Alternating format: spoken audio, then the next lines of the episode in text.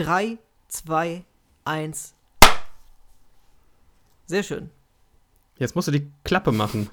Ach, die Klappe? Oh, ja klar, die mache ich Du erinnerst dich dunkel, das war mal. Ich erinnere mich dunkel. Ich hab's. Okay, ich mach das jetzt. Wer moderiert an? Haben wir uns nicht drauf geeinigt. Äh, doch, wir hatten ähm, vor drei Wochen schon gesagt, dass du das machst. Ah, na gut. Klappe die fünfte. Und bitte. Herzlich willkommen, ihr Flitzpiepen, zu einer neuen Ausgabe Dicke Bahn. Es ist schon ein paar Tage her. Wir selbst können uns kaum noch erinnern. Und, auch nicht äh, an das Format scheinbar. Auch nicht an das Format. Hatten wir eine festgelegte Anrede? Ja, wir hatten auf jeden Fall festgelegt, dass wir nicht sagen, herzlich willkommen zu einer neuen Ausgabe von Dicke Bahn. Was habe ich gesagt? Habe ich das gesagt? ja, aber das lassen wir jetzt drin. Nein, das lassen wir jetzt nicht drin. Das machen wir jetzt nochmal neu. Gut, ich habe den Clap nämlich eh versaut. Ich, hab, Oh, äh, ich muss ja erst die Klappe schlagen und dann sagen und bitte. okay, okay nochmal neu. Klappe die fünfte. Und bitte. Hallo, ihr Flitzpiepen. Mein kongenialer Diskussionspartner, Frau Denise Fuchs, hat mich gezwungen, die Anmoderation zu machen heute. Und das ist schon einmal daneben gegangen. Mal sehen, wie es dieses Mal läuft. Wir schenken uns das jetzt einfach. Hi Dennis, wie geht's dir? Ähm, hallo Olsen. Mir geht's gut. Mir geht's äh, körperlich und so gesundheitlich gut. Allerdings ähm, bin ich Stand heute noch Corona-positiv. Ja, und deswegen machen wir jetzt erstmal einen Blog, der ein bisschen ernsthafter wird, denn ich bin sicher, dass das auch viele da draußen von euch interessiert. Dennis hatte sich mit Corona infiziert und mich interessiert, wie ist das passiert und wie hat sich dann anschließend geäußert? Erzähl, erzähl doch mal ein bisschen. Ähm, also ich, ich will zum einen äh, was dazu sagen, zum anderen aber auch nicht in dem, also wie es passiert ist. Es ist auf jeden Fall nicht fahrlässig passiert, nicht irgendwie durch irgendeine Corona-Party oder was weiß ich was. Ähm, es hatte was mit dem Beruf zu tun, mehr will ich dazu eigentlich nicht sagen. Also es ist auf jeden Fall nicht so passiert, dass es irgendwie durch, durch Dummheit, durch, ich sag mal, wie gesagt, man geht irgendwo hin feiern oder trifft sich mit zu vielen Menschen oder was weiß ich was. So ist es nicht passiert. Ähm, geäußert hatte es sich dann äh, daher, dass wir eine Reihentestung hatten und da wurde das dann eben festgestellt. Und kurz darauf sind bei mir auch Grippesymptome aufgetreten. Also grippeähnliche Symptome, so Husten, Schnupfen, Kopfschmerzen. Ähm, was habe ich noch gehabt? Halsschmerzen am Anfang. Und später kam dann auch hinzu äh, komplette Geruchs- und Geschmacksneutralität. Äh, also kompletter Verlust von Geruch und Geschmackssinn. Und das habe ich so noch nie gehabt. Also unfassbar. Wenn ich mal erkältet war, was bei mir eh schon selten genug vorkommt, war es schon mal so, dass ich mal ein bisschen weniger geschmeckt oder ein bisschen weniger gerochen habe, aber dass das komplett weg war. Das habe ich mir vorher nicht vorstellen können und äh, das kann man auch keinem beschreiben, der das nicht selber erlebt. Ist das inzwischen denn zurückgekommen? Ja, ähm, das kam dann stückweise. Am Anfang hatte ich wirklich ein bisschen Angst. Du musst dir vorstellen, du riechst weder Deo, noch riechst du Kaffee, noch riechst du irgendwelche Duftlampen oder sonst was. Du riechst gar nichts und genauso wenig schmeckst du auch. Also mhm. du sitzt dann irgendwie in deinem Wohnzimmer und denkst dir so, du hast jetzt mal Bock auf Schokolade und dann, äh, dann isst du eine Schokolade und schmeckst aber nichts davon. Ich habe dann mal äh, gegrillt, allerdings in der Küche, weil das Wetter schlecht war. Wir haben so einen Elektrogrill, weil wir einen richtigen Grill auf dem Balkon gar nicht benutzen dürften. Ähm, den kann ich auch in der Küche aufbauen mit offenem Fenster und ich habe davon weder was gerochen noch was geschmeckt von dem gesamten Prozedere. Krass. Hast du, hast du Fieber bekommen zwischendurch? Fieber gar nicht. Also ähm, arbeitsbedingt habe ich vorher schon ein Fiebertagebuch gehabt, weil wir das immer einfach führen mussten. Und ähm, ab dann, wenn du äh, Kontaktperson oder spätestens wenn du infiziert bist, musst du auch ein Fiebertagebuch führen. Und die Temperaturen waren immer so 36 noch was. Also nie im Bereich 37 oder sowas. Hm. Ich habe noch eine Frage ähm, zu der Infektion. Ich weiß, du wirst da nicht im Detail drüber sprechen können. Das verstehe ich. Arbeitgeber lassen wir auch alles raus. Aber findest du, dass alle Hygienemaßnahmen so weit eingehalten worden sind, wie es möglich war? Ähm, soweit ich das rekonstruieren kann, eigentlich ja. Also muss, muss ich wirklich sagen. Und ähm, ich habe besonders darauf geachtet, weil bei, bei uns war ja die Situation auch nochmal so, dass äh, wir im November, also das war lustigerweise so, wir hätten ab dem 4. November Urlaub gehabt, meine Frau und ich, und genau zu dem Zeitpunkt äh, kam dann auch die, der, der offizielle Bescheid mit der Infektion. Und ich habe davor ähm, ab irgendwann Oktober schon noch mal penibler drauf geachtet, auch dass wir nicht uns mehr draußen mit Leuten treffen oder sowas. Einfach, äh, falls wir doch hätten in Urlaub fliegen können, falls das möglich gewesen wäre, dass wir nicht vorher noch irgendwie dummerweise riskieren, äh, einen positiven Corona-Test zu kriegen und dann äh, quasi die Reise kurz vor Abflug abgesagt werden müsste, mhm. wegen uns. Ne? Ähm, deswegen, für mich ist es nach wie vor relativ unbeschreiblich und unerklärlich, wie das passiert ist. Aber ähm, ja, ich habe auch immer so eine, eine relativ, ich sage jetzt mal nicht geteilte Meinung gehabt, aber ich war nicht mit allen Maßnahmen, die so getroffen worden sind von der Politik, zufrieden, zum Beispiel was jetzt Restaurants, Hotels und auch meinetwegen Fitnessstudios angeht. Ähm, ich war natürlich nie Corona-Leugner. Ich habe immer gesagt, auch dass so, so Riesendemonstrationen oder wenn jetzt absichtlich irgendwelche Partys so veranstaltet werden, ähm, dass das halt in meinen Augen schon immer fahrlässig war. Aber ich äh, war jetzt auch jemand, der gesagt hat, solange man die Maßnahmen einhält und es möglich wäre, zum Beispiel zu verreisen, mit dem, mit dem jeweiligen Hygienekonzept und so weiter, dann bin ich jetzt der Letzte, der sich zu Hause einsperrt. Ähm, aber ich war jetzt nie einer, der gesagt hat, Corona gibt es in meinen Augen nicht. Hm. Also würdest du unter den momentanen Voraussetzungen, dass du es jetzt gehabt hast, sagen, die sind alle komplett gerechtfertigt, die Maßnahmen? Ähm, ich bin immer noch was heißt davon überzeugt, es ist jetzt echt schwierig zu sagen, weil irgendwo müssen die jetzt natürlich einen Cut machen, um mal diese Fallzahlen wieder runterzukriegen. Aber ich denke immer noch, dass gerade in, in, in, einem Hotel oder in einem, in einem normalen Restaurant, ich rede jetzt nicht davon von einer Bar, wo man dann, wo Thekenbetrieb ist oder was, sondern ein normales Restaurant, du gehst dahin, du wirst an deinen Tisch geführt und isst und gehst danach wieder nach Hause, dass solche Sachen schon ähm, machbar sein müssten, würde ich jetzt einfach so von mir aus sagen, weil das ist das, wo du es am ehesten nach kontrollieren kannst oder auch nachvollziehen kannst, was passiert hier gerade vor Ort. Ähm, da finde ich es jetzt viel riskanter, in einem vollgepackten Bus zu sitzen oder äh, durch eine Fußgängerzone zu laufen, wo kein Mensch eine Maske trägt. Ne? Sehe ich genauso. Aber deswegen, das hat mich jetzt interessiert, ob sich deine, deine persönliche Sichtweise darauf vielleicht verändert hat. Hätte ja durchaus sein können.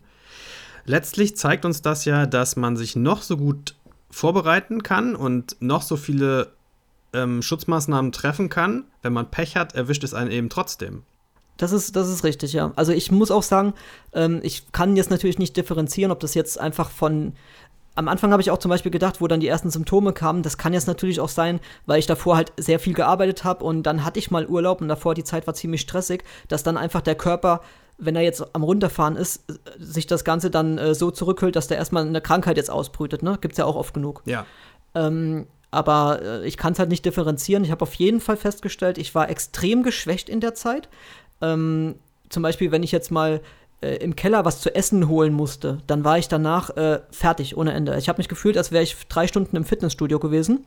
Und ich habe, als ich jetzt wieder gesund war und auch ein paar Tage symptomfrei war, zu Hause mal ein leichtes Training gemacht. Also wirklich nur Liegestütze und mit, mit 7,5 Kilogramm Hanteln pro Seite mal ein bisschen Schulter drücken und ähm, ich war weit, weit, weit von dem entfernt, was ich sonst eigentlich so schaffe. Und gerade mit so leichtem Gewicht, ich habe direkt gemerkt, dass ich total platt bin. Also mhm.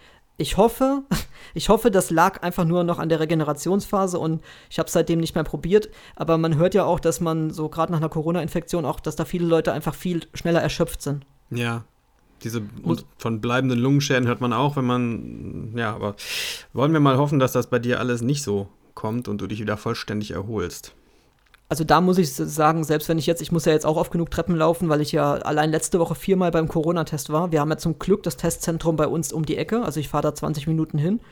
Ähm, und äh, da habe ich jetzt dann auch nie irgendwelche, ich sag mal, großartige Anstrengung verspürt oder dass mir da die Luft mal weggeblieben ist oder ich irgendwelche Beschwerden hatte. Das ist zum Glück alles soweit wiedergekommen.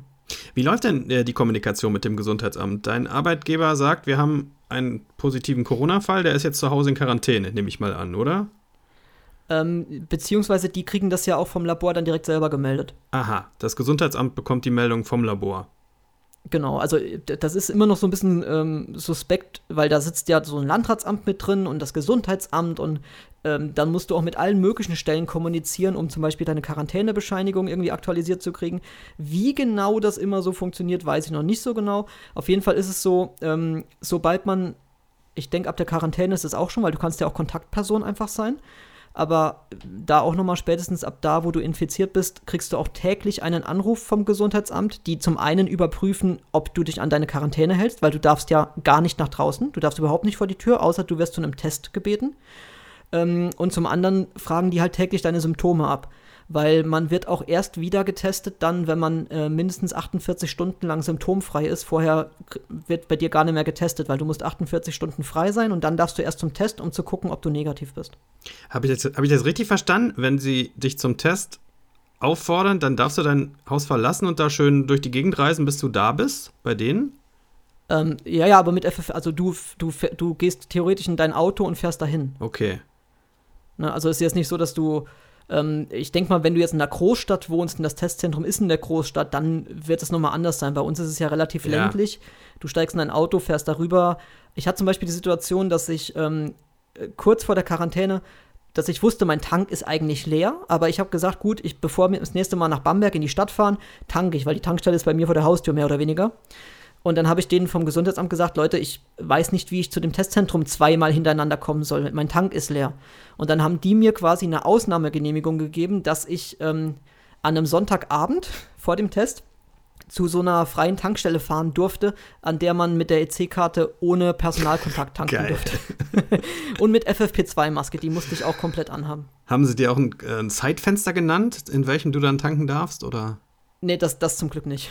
Wahnsinn.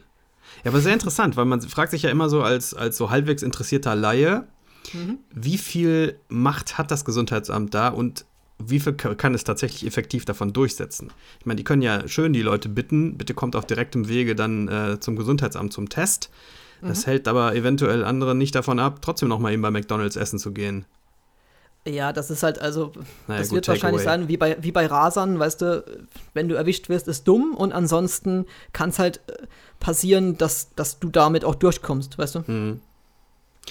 Aber an der Stelle muss man auch an die Verantwortlichkeit der einzelnen Person appellieren und des ganzen Volkes, meiner Meinung nach.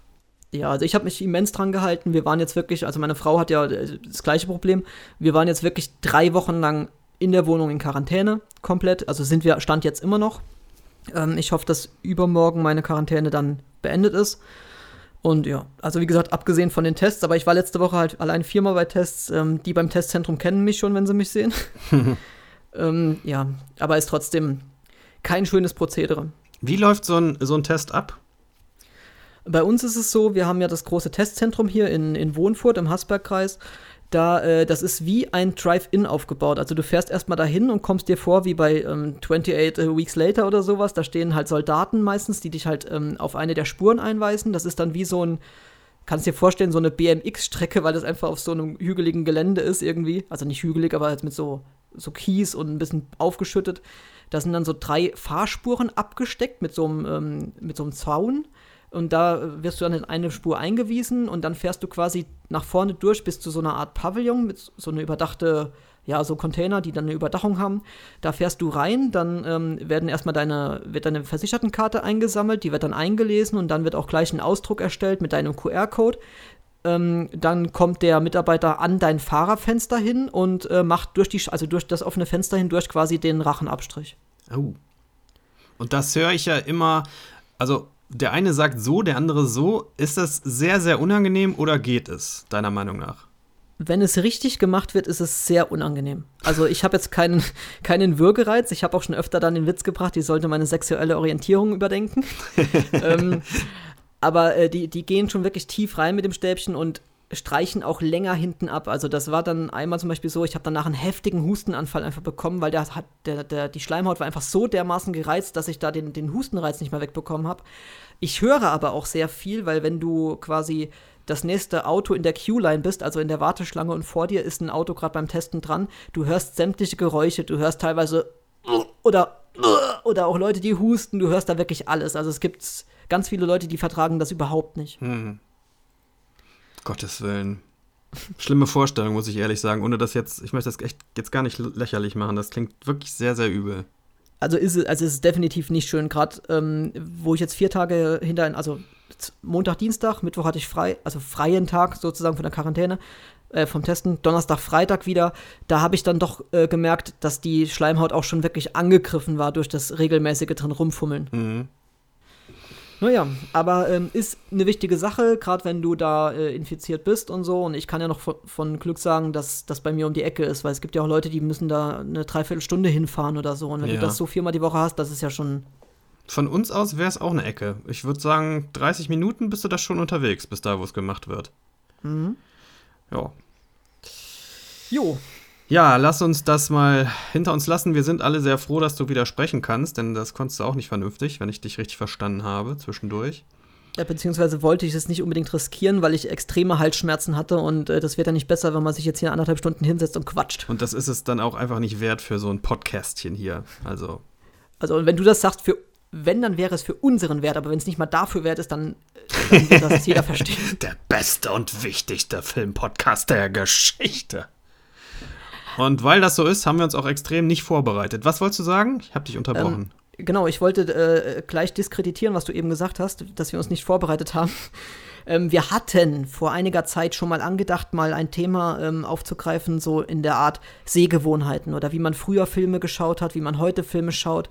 Ähm, und das ist mir jetzt gerade in der Quarantäne nochmal so richtig bewusst geworden, weil vor der Quarantäne war es bei mir so, dass ich eigentlich ähm, Volllänge Filme nur geguckt habe, wenn ich mal mit meiner Frau im Kino war oder wenn wir mal uns einen Horrorfilm angeschaut haben und dazu Chips gegessen haben. Aber dass ich jetzt so nach der Arbeit heimkomme und mich mir die Zeit nehme, mir einen kompletten Film anzugucken, das hatte ich in letzter Zeit ganz selten. Also ich höre dann Podcasts oder gucke mir ähm, ausgewählte YouTube-Berichte an oder sowas.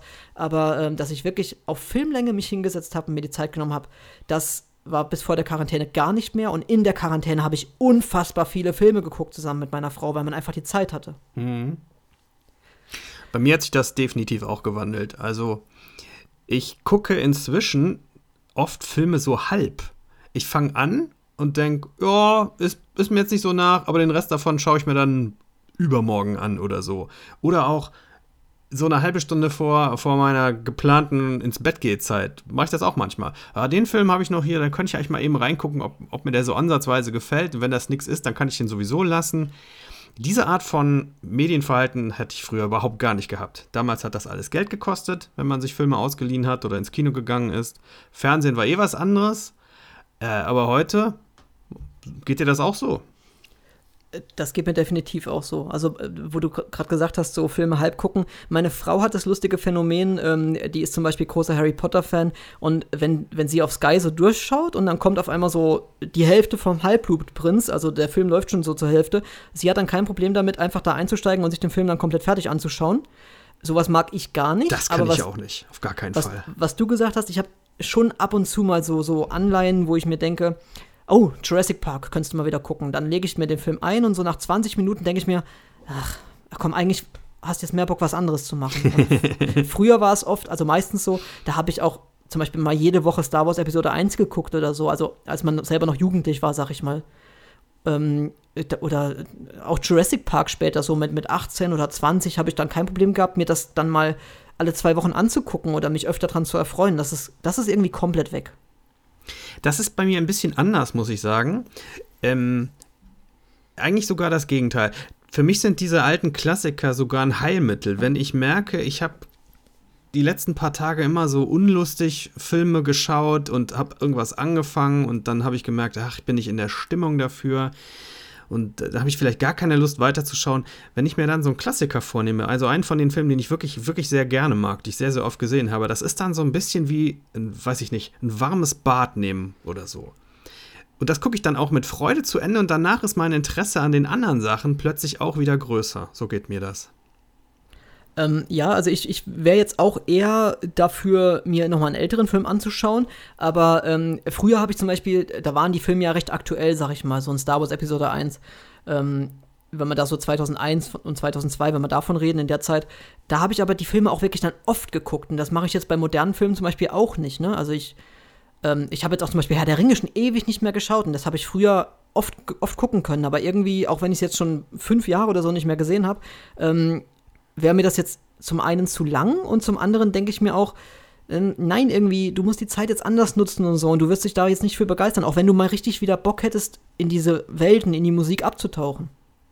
Ich glaube, das liegt zum einen daran, dass wir ein unglaubliches Angebot an Medien haben inzwischen.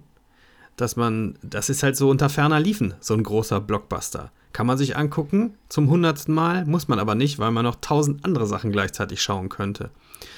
Und also so geht mir das zumindest, ist auch erschwerend hinzugekommen, seit damals die Herr der Ringe-Filme liefen. Das ist eigentlich ein ganz gutes, äh, ein ganz gutes Stichpunkt so in der Zeitlinie. Ich würde sagen, so drei, vier Jahre später hat mein Interesse für Fernsehserien begonnen.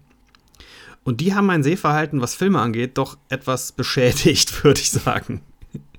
Seitdem denke ich immer, oh nee, wenn ich mir so Filme raussuche, Kann ich gleich noch mal ein bisschen was zu sagen.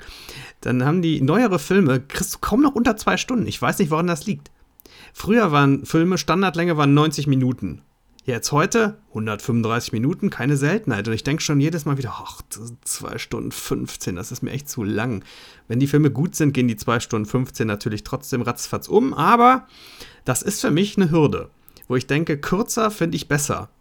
Ich weiß nicht, was das soll. Das kenne ich aber auch. Also, das ist vielleicht auch ein Grund, also abgesehen davon, dass ich, dass ich das Genre sehr gern mag, Horrorfilme, aber die sind ja in der Regel auch so 80 Minuten, 90 Minuten. Das ist ja selten, zum Beispiel so ein Conjuring oder sowas, dass die mal länger sind als, als die Zeit von anderthalb Stunden. Na, ich habe den Eindruck, dass diese Kunsthorrorfilme, dass die das jetzt gerne machen in letzter Zeit, auch Midsommar oder so oder Hereditary, alles ziemlich lange Sachen. Ah, das sind ja die speziellen, also das sind ja die Filme, Klar. wo die, äh, bei denen die, bei denen 90 Prozent drunter schreiben, es passiert ja gar nichts. Richtig. ja, aber ähm, ich habe mir jetzt auch die, die Zeit nehmen können. Ich habe mir bei Sky einfach mal ähm, Terminator 6 aufgenommen, also den Dark Fate, beziehungsweise Terminator 3, wenn man es so nimmt, weil 3 und 4 und 5 werden ja jetzt quasi ausgesourced und es gibt ja dann nur noch Terminator 1, 2 und Dark Fate. Und ich muss sagen, ich hatte so zu drei Vierteln vom Film wirklich gute Unterhaltung und habe auch ähm, viele wohlige Erinnerungen an die alten Filme gehabt. Und dann wurde es mir halt zu Michael Bay, dann wurde es mir zu übertrieben. Aber das hat mich, ähm, das hat mir Lust drauf gemacht, mir jetzt in der Quarantäne auch nochmal Terminator 1 und 2 anzugucken. Ich habe gestern den ersten geguckt, heute den zweiten. Und das fand ich aber mal wieder schön, weil ich, ich mir die Zeit einfach nehmen konnte. Meine Frau hat momentan ähm, Homeschooling, also die macht eine Weiterbildung. Ähm, und das kann sie zum Glück per, per Online-Schooling machen, dass sie quasi da zugeschaltet wird im Unterricht. Und derzeit habe ich dann halt wirklich immer zu Hause Zeit, mal für mich irgendwas zu machen, mal Sachen zu gucken, die, wo sie jetzt keinen Bock drauf hätte. Mhm, ja. Welche Version von Terminator 2 schaust du dir an? Ähm, ich habe mir heute zum ersten Mal den direktorigsten Director's Cut angeguckt, den es gibt. Da waren noch Szenen drin, die habe ich noch nie gesehen. ich habe irgendwann einmal den Director's Cut gesehen und das fand ich schon überraschend genug. Da kommen ja, kommen ja diese ganzen äh, Szenen vor, wo äh, Schwarzenegger versucht zu lächeln und sowas. Das war ja in der Kinofassung alles gar nicht zu sehen. Und, und, und die waren sogar noch gefühlt länger. Also ich habe schon mal eine gesehen, wo er dieses Lächeln hat, aber in der Version war sogar, da hat er vorher einen anderen lächelnden Mann gescannt und hat sich äh, das Lächeln abgescannt. Hm. Und, und da waren auch diverse andere Sachen äh, drin, äh, wo die Szenen viel ausgeschmückter waren, was es dann für mich eigentlich schon wieder schlecht gemacht hat, weil das war dann richtig Kill Your Darlings mäßig, dass irgendwie ähm, die Kinofassung im Endeffekt dann doch die bessere ist. Äh, man sich dann über dieses Lächeln freut im Nachhinein, aber hier heute waren jetzt auch Sachen drin, wo ich mir gedacht habe, boah, komm ey, das, das, ist, das ist viel zu ausgeschmückt gerade. Kenne ich auch einen Film, wo mir, wo mir das so geht. Und zwar die ähm, später veröffentlichte Redux-Fassung von Apocalypse Now. Den mhm. Film finde ich in der Kinofassung deutlich stärker und effektiver als in dieser um eine Stunde längeren Director's Cut-Fassung. Denn da sind, ist mindestens eine sehr, sehr lange, wirklich komplett überflüssige Szene drin. Die geht 25 Minuten oder sowas. Und gibt dem Film aber nichts. Da fragt man sich, das hat, haben die so aus Eitelkeit quasi da wieder reingebaut, weil die Szene hatten sie ja damals mit viel ähm, Aufwand gedreht und das Studio hat gesagt, nee, komm, der Film hat eh schon fast uns finanziell ruiniert. Wenn du den Quatsch jetzt noch drin lässt, geht gar keiner mehr ins Kino. Wegen der Länge. Also, wenn's, wenn's, sag ich mal, die Handlung nicht beschneidet und auch keine Logiklöcher entstehen, dann finde ich das schon gut, wenn unnötige Sachen rausgeschnitten werden. Bei From Dusk Till Dawn, den hast du ja auch schon mal gesehen, oder? Ja, aber vor vielen Monden. Monden. Da ist ja zum Beispiel so, dass ähm, der, der Richie, also Quentin Tarantino, sich dann einmal vorstellt, dass Juliette Lewis ähm, sagt, ähm, oh, ich fände es ganz angenehm, wenn du mich äh, mit, mit deiner Zunge befriedigen würdest. Das sagt, er, sagt sie halt in, einem, in einer anderen Sprache, also in, in Language sozusagen. Ähm, und das wird, wurde dann bei irgendeiner Version rausgeschnitten. Dann wird aber später, sagt dann äh, Quentin Tarantino zu ihr, hast du das eigentlich ernst gemeint, was du vorhin gesagt hast? Und keiner weiß, was sie gesagt hat, weil die Szene vorher rausgeschnitten wurde. und da, da denke ich mir okay, okay. Ähm, aber jetzt wie bei, bei dem Terminator oder was du sagst mit Apocalypse, wenn das jetzt Sachen sind, die, auf die man verzichten könnte, einfach auch um äh, die Continuity schöner voranzutreiben und ähm, auch Logiklöcher dann nicht entstehen zu lassen, dann finde ich es auch schöner, wenn die Filme knackiger sind, aber trotzdem halt nicht zu kurz sind. Es kommt auch immer ganz drauf an. Es gibt durchaus Szenen, die in Filme wieder reintegriert werden später im Director's Cut, die ähm, die jetzt handlungsmäßig nicht notwendig waren, aber die aus irgendwelchen anderen Gründen dann einfach sehr schön sind, sodass es dann nettes, netter Bonus ist, dass die Szene dann wieder aufgetaucht ist. Mir, mir fällt jetzt kein konkretes Beispiel dafür ein, aber das gibt's auch. Wofür mir aber ein konkretes Beispiel einfällt, ist ein Director's Cut, der kürzer ist als die Kinofassung. Das ist relativ einzigartig, glaube ich. Und zwar war das der erste Coen-Brüder-Film, der ist Blood Simple. Der ist drei oder vier Minuten kürzer in deren später angefertigten Director's Cut. Da haben sie sich wohl gedacht, nee, komm, raus. Ja, das kann ich gut. aber auch gut verstehen. Also äh, ich hatte ja diesen Gratwanderung-Film gemacht und ich habe, äh, als ich den gedreht habe, ja noch von nix Ahnung gehabt, von gar nichts und habe dann auch äh, einfach rein und das Filmen und das Filmen und das Filmen. Im Nachhinein wäre ich froh, wenn ich einfach nochmal das komplette Rohmaterial hat, hätte, in guter Qualität und sagen könnte, okay, ich schneide ihn jetzt wirklich mal so äh, Snyder-Cut-mäßig, dass das wirklich so knackig ist, wie es gebraucht wird. Mit Dose oder ohne? die Dose bleibt drin, das ist die wichtigste Stelle im ganzen Film. Na gut. Ähm, ja, aber ich, ich kann auch noch so ein paar äh, lustige Anekdoten jetzt aus der Quarantänezeit erzählen. Ich habe zum Beispiel, ähm, ich habe auch ein paar Perlen entdeckt. Also auf Amazon Prime zum Beispiel I See You, ein sehr guter Psycho-Thriller-Horror mit Helen Hunt, die allerdings mittlerweile völlig entstellt ist. Durch ähm, Schönheitsoperation entstellt, ja, oder? Ja, Ach, sieht katastrophal aus. Sieht katastrophal. Die ist das Gruseligste an dem Film und der Film ist wirklich gut und nicht ungruselig.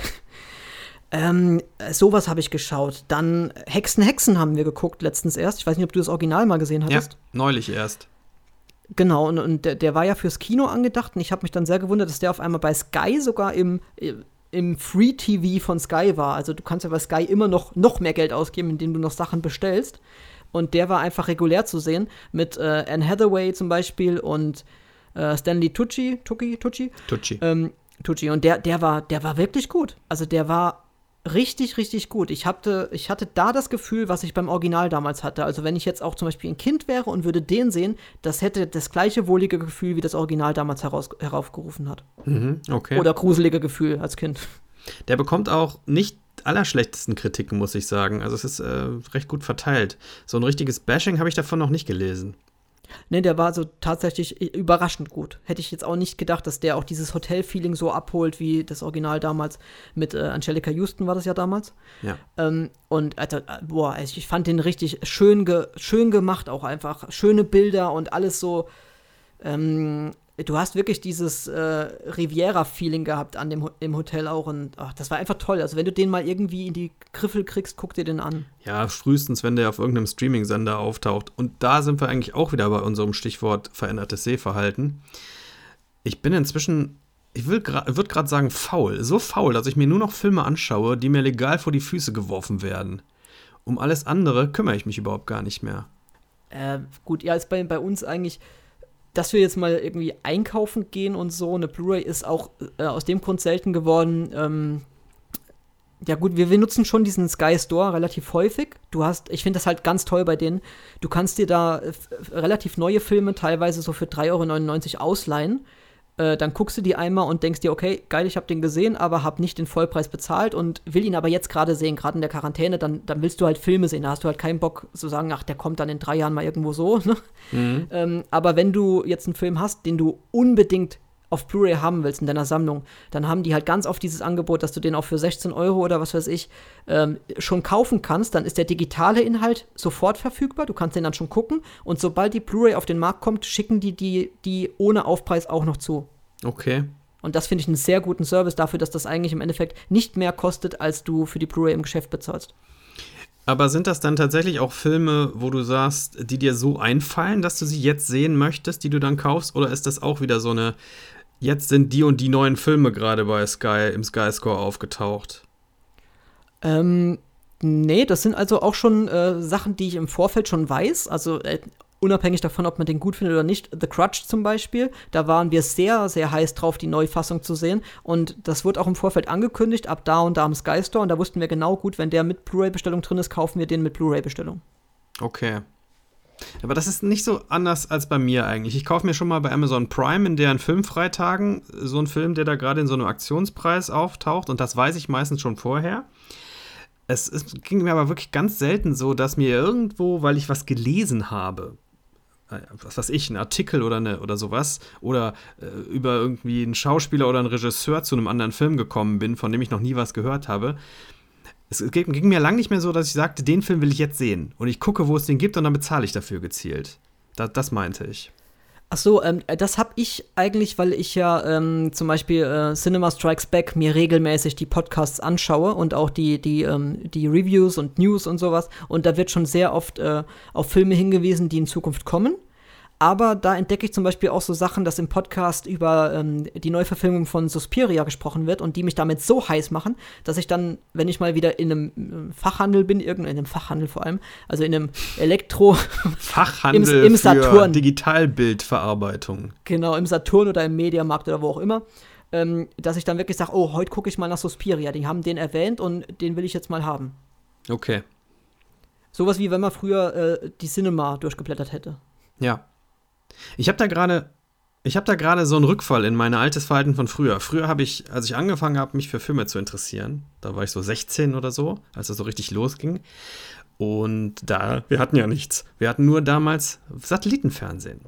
Mhm. Und da hat man sich schön eine Zeitschrift gekauft, die sich auf Filme spezialisiert hat, will keine Namen nennen, und hat dann angekreuzt, was in den nächsten zwei Wochen so im Fernsehen ist und hat sich das dann programmiert und sowas. Das fand ich eigentlich sehr schön, weil man hat halt so ein sehr eingeschränktes Angebot gehabt und sich dann auch richtig darauf gefreut, dass der und jener Film, den man schon seit zwei Jahren mal sehen wollte, jetzt endlich im Fernsehen zu sehen ist. Ne? Ist ganz anders als heute, wo du dir im Prinzip ab da, wo ein Film auf einer Kinoleinwand erscheint, wenn du den wirklich sehen willst, dann wirst du den irgendwo zu sehen bekommen. Wie legal das ist, ist eine andere Frage. Aber das ist, ne? Dieses Warten ist vorbei. Das, das hat sich komplett erledigt. Ich habe aber gerade durch diese, dieses äh, bereits erwähnte The Greatest Movie of All Time Spielchen, habe ich mir eine Liste gemacht mit Filmen, die ich davon gerne sehen möchte. Und dann habe ich ganz genau, ganz gezielt geguckt, wo kann ich die bekommen. Ein Teil davon, und das ist wirklich jetzt zurückgehen in, in ein vergangenes Leben. Ich habe mir seit 100 Jahren mal wieder einen Ausweis in der Stadtbücherei gemacht. Oder verlängert, ist immer noch derselbe Ausweis gewesen weil die da eine ganze Menge Filme haben von dieser Liste, die ich gerne sehen möchte. Und jetzt leihe ich mir da einmal in der Woche so vier äh, DVDs aus, so richtig klassisch. Das ist ein total tolles Gefühl, da hinzugehen, diese DVDs zu suchen erstmal im Regal, dann da zu diesem Ausleihautomaten zu bringen und dann hinterher damit rauszustiefeln und noch einen schönen Tag zu wünschen. Super. Kann ich nur empfehlen. Das, also ich vermisse das. Ich habe mir jetzt, als, als, als ich es durfte, habe ich mir eigentlich, glaube ich, noch nie einen Film ausgeliehen. Allerdings habe ich meine Eltern halt früher öfter mal genötigt, Filme auszuleihen für mich, als ich noch nicht in die Videothek äh, durfte oder die Sachen leihen durfte. Zum Beispiel sowas wie äh, Batmans Rückkehr oder ähm, ich weiß gar nicht, was dann noch, irgendein Turtles sogar mal. Ähm, ja, äh, das, das fand ich halt auch toll, dieses Videothekgefühl und so. Aber ähm, selber habe ich eine Videothek eigentlich nie großartig benutzt. Echt nicht? Wahnsinn. Mhm. Ja, also denkt man gar nicht. Nur bei meinem Hintergrund, wo man eigentlich denkt, okay, der ist jetzt auch schon, hat schon ein gewisses Alter und ist doch sehr, ich sag mal, kulturell und medial äh, begeistert. Aber, das würden äh, natürlich nur Leute sagen, die hier nicht zuhören, aber ähm, Nein, aber gerade bei deinem Horrorfilminteresse, da kriegst du doch, das waren die, die, die Videotheken doch voll davon. Äh, das stimmt natürlich, ja. Aber irgendwie, äh, gut, äh, es gab ja eine Zeit, da habe ich Horrorfilme gar nicht so gern geguckt. Da hatte ich ja, es hat ja auch lange gedauert, bis ich da mal ins Kino bin. Also meine Frau und ich sind ja beide so, so Schisser und wir haben die ersten Jahre unserer Beziehung Horrorfilme im Kino gemieden und haben die dann erst auf dem Sofa zu Hause geguckt, weil uns da keiner zuguckt, wie wir da rumhampeln. Mhm. Das hat sich jetzt aber gewandelt. Wir gehen, ja, mittlerweile gehen wir nicht mehr ins Kino, aus bekannten Gründen. Ja, klar. Aber sonst würden wir auch in, in Horrorfilme sehr gerne ins Kino gehen. Also ich würde jetzt auch wieder, ich hatte, bin ja jahrelang eigentlich nicht mehr im Kino gewesen, nur noch ganz, ganz, ganz selten, aber durch den Podcast hier generell würde ich durchaus gerne mal wieder ins Kino. Dann könnte man auch mal eine Ausgabe zu einem aktuellen Film machen beispielsweise. Aber das fällt ja leider erst noch mal eine Weile aus. Aber ich habe das immer noch äh, im Kopf so, dass ich das gerne machen würde. Vielleicht einmal im Monat dann mal wieder in ein Kino zu gehen. Aber diese DVD-Geschichte hier äh, gerade ist schon eine gewisse Vorstufe davon. Ich beschäftige mich jetzt doch, man merkt, wenn du so eine DVD da hast, wo nur genau ein Film drauf ist, selbst wenn du noch drei andere da rumliegen hast, du beschäftigst dich anders damit. Du guckst dir vielleicht auch mal ein Extra an auf der DVD, wenn dich der Film interessiert hat, oder, oder guckst dir eins von den Interviews an. Also die Beschäftigung mit dem Film selber wird irgendwie intensiver, als wenn das einer von 50 Filmen ist, die in deiner Netflix-Watchlist da rumlungern. Das äh, hatten wir auch schon mal irgendwo thematisiert, das sehe ich ganz genauso. Ich bin ja so, ich bin ja so ein haptischer Spleen-Mensch, also der zum Beispiel an CD-Booklets so gerne riecht, weil er den Geruch mag. Ähm, und ich finde es ja nach wie vor so, wenn ich jetzt irgendwie eine, eine also ein Album auf MP3 bekomme, was ja auch schon wieder altbacken ist. Normal, also heutzutage wird er nur noch gestreamt, da hat ja auch kein Mensch mehr MP3s zu Hause. Ähm, wenn ich irgendwie ein Album streamen könnte oder als MP3 bekomme und brenne mir das oder höre das über einen MP3-Player, das ist das ist eine ganz andere Wertschätzung, als wenn ich mir eine CD kaufe und ja. leg, leg die ein oder höre sie im Autoradio. Ich habe noch ein CD-Radio. Ich habe noch ein CD-Radio im Auto, also ein CD-Player. Ähm, und kann nebenbei ein bisschen das Booklet durchblättern zum Beispiel und so. Das ist was ganz anderes, wenn du da einen haptischen Gegenstand dazu in der Hand hast und das Kunstwerk auch siehst und nicht nur hörst oder siehst. Also nicht nur äh, Film. In dem das, Sinn. das stimmt. Die, die Beschäftigung damit wird irgendwie eingängiger. Also äh, aus, ich weiß auch nicht, woran das liegt. Ich, ich verzichte, ich, ich habe ähm, hab ja ganz, ganz, ganz, ganz viele CDs besessen, bis ich sie irgendwann fast alle abgestoßen habe und vorher digital eingelesen habe ich vermisse das nicht wirklich, aber trotzdem ist die Beschäftigung mit Musik seitdem bei mir ein bisschen oberflächlicher geworden. Das, das stelle ich fest, genauso wie bei Filmen. Also dieses digitale Zeitalter hat uns sehr viele Vorteile gebracht, aber auch nicht immer nur Vorteile. Da sind auch manchmal so Sachen bei, die vorher vielleicht ein bisschen besser waren. Das, das auf jeden Fall. Also ich, ich, ich genieße das momentan auch ähm, jetzt in der, in der Quarantäne. Ich erwähne das Wort heute so oft. Eigentlich hätten wir so ein Trinkspiel machen müssen da draus. ähm, wir ähm, sollten ein Trinkspiel daraus machen, weil das hast du, glaube ich, bisher in jedem Podcast geschafft, das Wort Turtles unterzubringen. Das ja, heute auch wieder, heute ja, auch wieder. Eben, deswegen fällt mir das gerade ein. Sehr geil. Wir können ja so Gewinnspiele machen, wo, wenn die, die Zuhörer, die müssen dann den genauen Timecode nennen, wann das Wort Turtles fällt. ähm, meine Frau und ich haben jetzt in der, äh, in diesem besagten Zeitraum jetzt gerade äh, damit angefangen, dass ich, also ich stehe morgens immer auf, dann sauge ich erstmal die Wohnung, weil wir eine Katze haben, deswegen sauge ich jeden Tag, weil ich das nicht mag, wenn da irgendwo Haare sind. Und dann bereite ich schon mal das Frühstück vor, dann, dann wecke ich sie auf und dann frühstücken wir jeden Morgen zu einer Folge Modern Family. Das hat sich als Ritual jetzt so wirklich eingebürgert und das finde ich auch richtig gut. Und da bin ich froh, dass es eben sowas wie Netflix gibt, dass man da einfach drauf zugreifen kann und du nicht morgens das Sat 1 Morgenfernsehen dir angucken musst. Das ist aber doch quasi die Fortsetzung von dem, was viele Leute auch früher mit linearem Fernsehen gemacht haben. Weil irgendeine Serie lief immer zum gleichen Zeitpunkt am Tag. Für viele Leute waren die Simpsons ja ewig ein Ritual. Mhm. Ne? Ich weiß nicht, irgendwie um sechs oder so. Ich, ich bin da echt nicht so im Thema, weil das nicht so mein Ding ich glaub, war. Ich glaube, das kommt hin von der Zeit damals. Damals. Aber ich kenne irre viele Leute, bei denen ich dann mal zu Besuch war. Um 6 Uhr mussten die Simpsons geschaut werden. Und dann wurde auch oft dazu Abend gegessen und so. Das finde ich schon Finde ich schon irre, wie sowas den Tagesablauf dann auch mit beeinflussen kann. Also da ist dieses On-Demand ja wirklich toll, dass du sagen kannst, äh, ich gucke das halt dann heute mal eine halbe Stunde früher, eine halbe Stunde später, ohne mir jetzt Mühe zu machen, was aufnehmen zu müssen. Ähm, das ist schon toll. Äh, ich habe mich ja lange gegen Streamings und sowas gewehrt. Also wirklich sehr lange. Ich habe dann lieber mir eine Blu-rays gekauft, als dass ich jetzt ein Streaming, weil das war halt aber auch noch die Zeit, als jeder Stream irgendwie aussah wie äh, eine schlechte Qualität auf irgendeiner illegalen Seite ähm, wo du halt nicht auch wusstest, ob jetzt die, die Bandbreite da jetzt ausreicht, um das wirklich äh, Qualitäts, ohne Qualitätsverlust zu streamen, aber das heutzutage, das, das geht ja mit, mit den 4K-Filmen und so, die, die laufen ja butterweich. Mhm. Ja, also ich, ich habe das immer ein bisschen aus der finanziellen Ecke auch gesehen oder von der finanziellen Warte. Die meisten Filme, die ich sehe, sehe ich einmal wenn sie mir gut gefallen, zweimal und dann muss schon ganz viel passieren, damit ich den drittes oder viertes oder zehntes Mal anschaue. Das müssen dann, das sind dann meine Lieblingsfilme irgendwo. Da habe ich es irgendwie nicht nachvollziehen können, warum man das alles, was sind ja auch alles Gegenstände, die dann zu Hause da rumstehen, warum man mhm. sich da die Ecken mit voll macht. Da finde ich es doch praktisch, dass, dass ich die streamen kann, einmal gesehen, abgehakt, Wiedersehen das ist ähnlich bei uns. Also wir haben, wir haben so ein Disney-Regal, da stehen ganz viele Disney-Filme drin, aber die haben halt auch einfach, das sind halt Klassiker und die willst du später auch mal vielleicht deinem Kind äh, weitergeben. Und wer weiß, ob es dann in zehn Jahren oder was noch Disney Plus gibt oder wie das Ganze dann aussieht zu dem Zeitpunkt.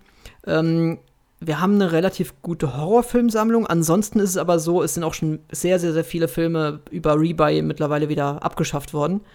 Ähm, ja, kommt auch vor. Aber gut, klar, mit dem, mit dem Streaming jetzt heutzutage ist es so, wir können auch immer viele neue Filme gucken, wenn wir mal einen, einen neuen Horrorfilm gucken wollen. Ähm, vorher war es ja doch so, du bist dann halt, es kommt jetzt mal gerade nichts oder es kommt gerade nichts Neues auf den Markt, dann guckst du halt zum Beispiel doch zum dritten Mal zusammen Conjuring, weil der halt einfach so gut ist, dass man den öfter gucken kann. Mhm. So, was könnten wir jetzt noch diskutieren? Ähm, wir können noch diskutieren, dass ich ja allgemein äh, das Ganze eher so gemacht habe, dass ich zum Beispiel meine, ähm, meine Sehgewohnheit äh, doch eher Richtung, Richtung YouTube, was ja auch wieder lustig ist. Also das, ich habe ja ähm, ich gucke ja mehr YouTube, als dass ich Filme gucke und bin bei YouTube aber wiederum eher der Freund von längeren Berichten. Also wenn ich zum Beispiel irgendwie einen, einen Bericht über eine, eine Sony-Kamera mir angucke oder über einen Film oder einen Podcast, der auch mit Video angeboten wird, dann äh, diese 20 Minuten, 30 Minuten Dinger, die umgehe ich meistens und erst wenn es so bei einer Stunde, da denke ich, oh ja, das ist jetzt gerade das Richtige, um nebenbei zu kochen oder sowas. Und bei Filmen ist es ja dann doch so, dass ich sage, ah nee, der ist mir jetzt zu lang. Hm. Aber mal gut, ich meine, das ist ja im Prinzip dasselbe dann. Du kannst ja beides pausieren. Egal, ob du jetzt einen Film streamst oder, oder irgendein YouTube-Ding, eine Dokumentation oder sowas. Das hat wahrscheinlich mit Multitasking zu tun. Also, dass ich zum Beispiel, oh, ich bin ja mittlerweile so technisch aufgestiegen. Meine Frau hat mir ihre alten JBL Bluetooth-Kopfhörer vermacht. Ähm, die koppel ich jetzt immer mit dem iPad und dann kann ich in der Küche das iPad aufstellen und mir irgendeinen Bericht anmachen und nebenbei kochen, so mit Dunstabzugshauber an und allem drum und dran, ohne irgendwie per Kabel gebunden zu sein und ohne dass ich Einbußen in der Lautstärke habe, weil die Dunstabzugshaube da den Ton kaputt macht. Oh, herrlich. Und da kann ich aber nebenbei noch Multitasking machen. Da reicht es dann, wenn ich ab und zu bei einer interessant, interessanten Stelle mal so über die Schulter gucke und bei einem Film müsste ich mir doch mehr oder weniger durchgehend auf das Bild konzentrieren. Ich frage mich gerade, ob das auch eine Veränderung der Sehgewohnheiten ist oder ob man das vergleichen kann. Es gab ja auch Leute, die hatten in der Küche einen Fernseher. Wir nie, war strikt verboten bei uns zu Hause sowas. Wir aber nicht. Nee. Gab es ja. Die Leute hatten es dann, war ähnlich. Okay, die konnten sich ihr Programm nicht frei wählen, aber es war im Prinzip ja auch, du machst irgendwas und der Fernseher macht Hintergrundgeräusche. So. Mhm. Ja. Ne, finde ich aber auch, also gerade aus Amerika ist das ja oft so, wo dann im Hintergrund oh ja. immer die, die, News laufen. Da laufen immer die News. Richtig. Ähm, und im nee, Vordergrund also, werden immer irgendwelche komischen äh, Cerealien von äh, einer großen amerikanischen Marke verzehrt. genau. Ne, wir hatten auch keinen Fernseher in der Küche, finde ich auch ganz schlimm sowas. Wir haben dann im Wohnzimmer vor dem Fernseher gegessen. das war bei uns eine ganze Weile echt äh, auch ein verpöntes Thema. Hier wurde eigentlich immer zusammen gegessen, die mhm. Hauptmahlzeiten. Mhm. Und so nach und nach ist das erst aufge, aufgebröselt, dass dann hatten auch verschiedene Zimmer dann plötzlich Fernseher mit einem Satellitenreceiver drauf. Hier draußen gab es ja kein Kabel, gibt immer noch kein Kabel. Mhm. Wird auch nie Kabel hier draußen geben. Und wenn es das Letzte ist, was ich verteidige. Nein. Und ja, dann hat sich das irgendwann so aufgelöst. Aber das ist schon sehr interessant gewesen. Wie, ähm, ich weiß nicht, eine Erziehungsfrage quasi war, dass man nicht vor dem Fernseher isst. Und ich, ich esse heute ausschließlich vor dem Fernseher. Schon seit vielen, vielen Jahren. Ich denke, das ist wie mit Handys. Also ich bin ja auch heutzutage der größte Handysuchti, das darf ich mir auch regelmäßig anhören. Also ich gucke, äh, gut, momentan äh, gucke ich halt immer die Corona-Warn-App und aktualisiere so 20 Mal am Tag, ob es was Neues gibt zu meinem Test. Ja, klar. Aber ansonsten bist du halt immer mal in Instagram drin oder bist, guckst mal, was ich auch sehr gerne momentan mache, ist so ähm, Corona bei Google eingeben und dann auf News und einfach gucken, was gibt es als aktuell Neues so, ne? Ähm, sowas mache ich halt auch zwischendurch mal oder du aktualisierst deine E-Mails oder was weiß ich. Aber ich bin halt trotzdem auch noch in einer Zeit aufgewachsen, als du gar kein Handy hattest. Und ich sehe das mit dem Fernsehen genauso. Ähm, als Kind und so haben wir auch nicht vor dem Fernseher gegessen. Das kam halt erst, wenn man dann älter war. Ne, also, mhm. oder auch jetzt mit meiner Frau, wir machen meistens auch Abendessen vor dem Fernseher.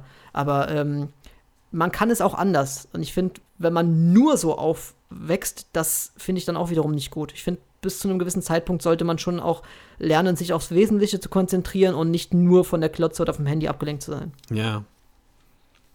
Da fällt mir noch der Snob. Ja, gut. Wem erzählst du das? Da ähm, fällt mir noch ein gutes Stichwort ein zu unserem Thema. Wie sieht es denn mit Mixed Media aus bei dir? Also der Gemischnutzung von Medien.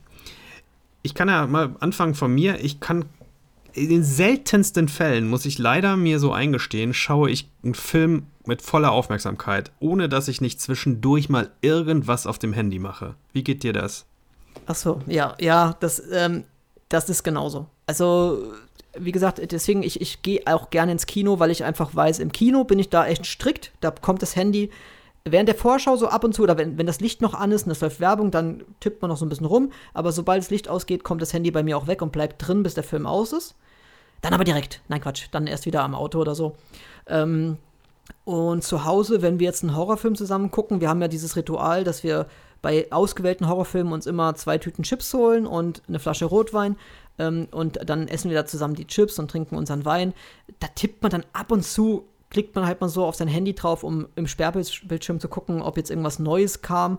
Äh, an, an, wichtigen Nachrichten für einen, sag ich mal, wenn jetzt jemand geschrieben hat. Aber ansonsten, wenn ich, gerade wenn ich alleine zu Hause bin und habe so, wie jetzt bei Terminator gestern und heute, dann erwische ich mich auch alle zehn Minuten äh, Minimum, dass ich dann mal im Handy rumgucke und so und mich dann immer wieder selber ermahnen muss, ey, guck mal auf den Film. Ich habe das in letzter Zeit mal ausprobiert, das Handy in ein anderes Zimmer zu bringen. Und das ist echt nicht einfach, weil das ist schon ein Suchtverhalten, muss man realistisch sehen, weil du denkst trotzdem dran. Du guckst den Film, das Handy ist zwar nicht da, aber du denkst, ah, ich könnte doch mal gucken, was äh, jemand geschrieben hat. Oder was ist denn mit diesem. Ich mache sehr viel so Recherche, wenn ich, wenn ich Filme gucke. Oh, ja dann fallen mir irgendwelche Schauspieler auf und ich denke, woher kenne ich den denn? Und dann muss ich das auch jetzt in dem Moment wissen. Ich kann nicht die anderthalb Stunden abwarten. Nein, nein, ich muss das jetzt sofort wissen. Das ist keine gute Verhaltensweise.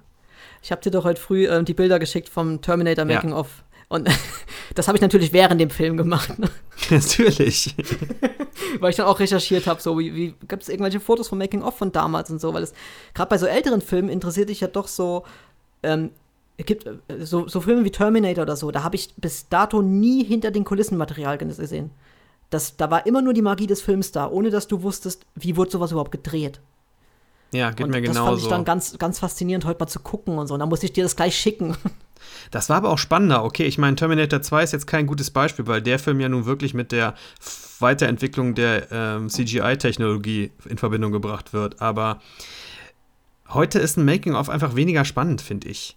Es, es, ich finde das nicht so spannend, lauter Schauspieler in Verkleidung zu sehen, die zwischen lauter grünen Leinwänden stehen. Ist, äh, ja, schön. Ich finde aber spannender, mir anzusehen, wie in den 80ern irgendwelche ähm, mechanischen Tricks zusammengebastelt wurden und sowas. Oder in den 60ern, wie so ein Glubschaugeneffekt gemacht wurde. Übrigens, indem man Vaseline auf die Kamera streicht. Sowas. Geil. Für sowas, da gehe ich voll drin auf. Aber dieses neue Zeugs, alles halt alles so professionell und langweilig für mich. Die gehen jetzt aber, ähm, das habe ich jetzt neulich auch bei dem äh, Cinema Strikes Back Podcast wieder gehört, die gehen jetzt wieder in eine ganz interessante Richtung. Also klar, dadurch, dass es diese CGI-Technik gibt, kommen wir meistens, ähm, außer bei wirklich so künstlerischen Filmen, die dann, also sowas wie ich, Midsommar zum Beispiel, wo du dann doch mehr Practical Effects hast, als dass du jetzt irgendwie äh, CGI hast. Aber die gehen jetzt zu irgendeinem Phänomen hin, das nennt sich Virtual irgendwas, keine Ahnung, weiß nicht mehr genau, wie es heißt dass die quasi, ähm, lass mich das mal lügen, wie das funktioniert. Ich glaube, die haben dann schon auch so Projektoren oder so, so Leinwände und da projizieren die aber den fertigen Hintergrund hin, sodass die Schauspieler quasi in der späteren Umgebung schon spielen können, dass die nicht vor so einer grünen Wand spielen müssen. Okay. Und ähm, das äh, wirkt sich dann doch deutlich darauf aus, äh, wie du auch spielst. Weil wenn du jetzt nur vor Bluescreen spielst und spielst mit einer Ananas, die später mal Chacha Binks wird, das kann ja nicht funktionieren. Ja. Gut, das, ich meine, im Prinzip wirst du als Schauspieler da komplett aufs Theater zurückgeworfen. Das kann schon funktionieren für die, für die Schauspieler. Weil die spielen ja auf einer Bühne eventuell auch, wenn sie ein Theaterstück aufführen, mit ganz, ganz wenig Requisiten und minimalen Kulissen. Also sind nur die Personen und die Dialoge da. Das Problem ist allerdings, beim Theater sind alle Personen da. wenn du dann digitale Wesen erschaffst, das wird schwierig, weil dann sprichst du ja mit der Luft vor dir als Schauspieler. Auch als Zuschauer bist du beim Theater auch in der Regel auch wenn du in der ersten Reihe sitzt, weit genug weg, um, um einfach das Gesamte zu sehen. Und wenn du jetzt eine Nahaufnahme von irgendeinem Greenscreen-Film hast und der Schauspieler guckt zum Beispiel auch noch minimal an der späteren eingefügten Figur vorbei, ja. dann ist die äh, Illusion völlig weg. Das ist ein Argument, ja. Ja, aber ich bin, ich bin immer auch eher der Freund von, von äh, Filmen, die mit Practical Effects gemacht sind. Deswegen, das ist auch ein Grund, warum ich diese ganze Marvel-Scheiße nicht mag, weil mir das einfach nur zu viel Computer gewichselt. Das könnte man auch als Trinkspiel hier machen. Turtles und Marvel-Scheiße, das sind die Marvel beiden Stichworte.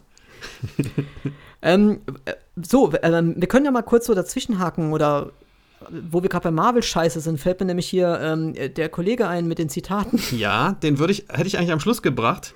Okay. Weil mir fällt noch was ein und ich bin vergesslich und alt und deswegen muss ich das jetzt erzählen das geht nochmal einen Schritt zurück zu den veränderten Sehgewohnheiten, dass ich es dann sehr, sehr toll finde, wenn es mir eben nicht so geht, dass ich mal einen ganzen Film über mein Handy nicht anfasse, weil mich der Film tatsächlich so fasziniert und das kommt vor.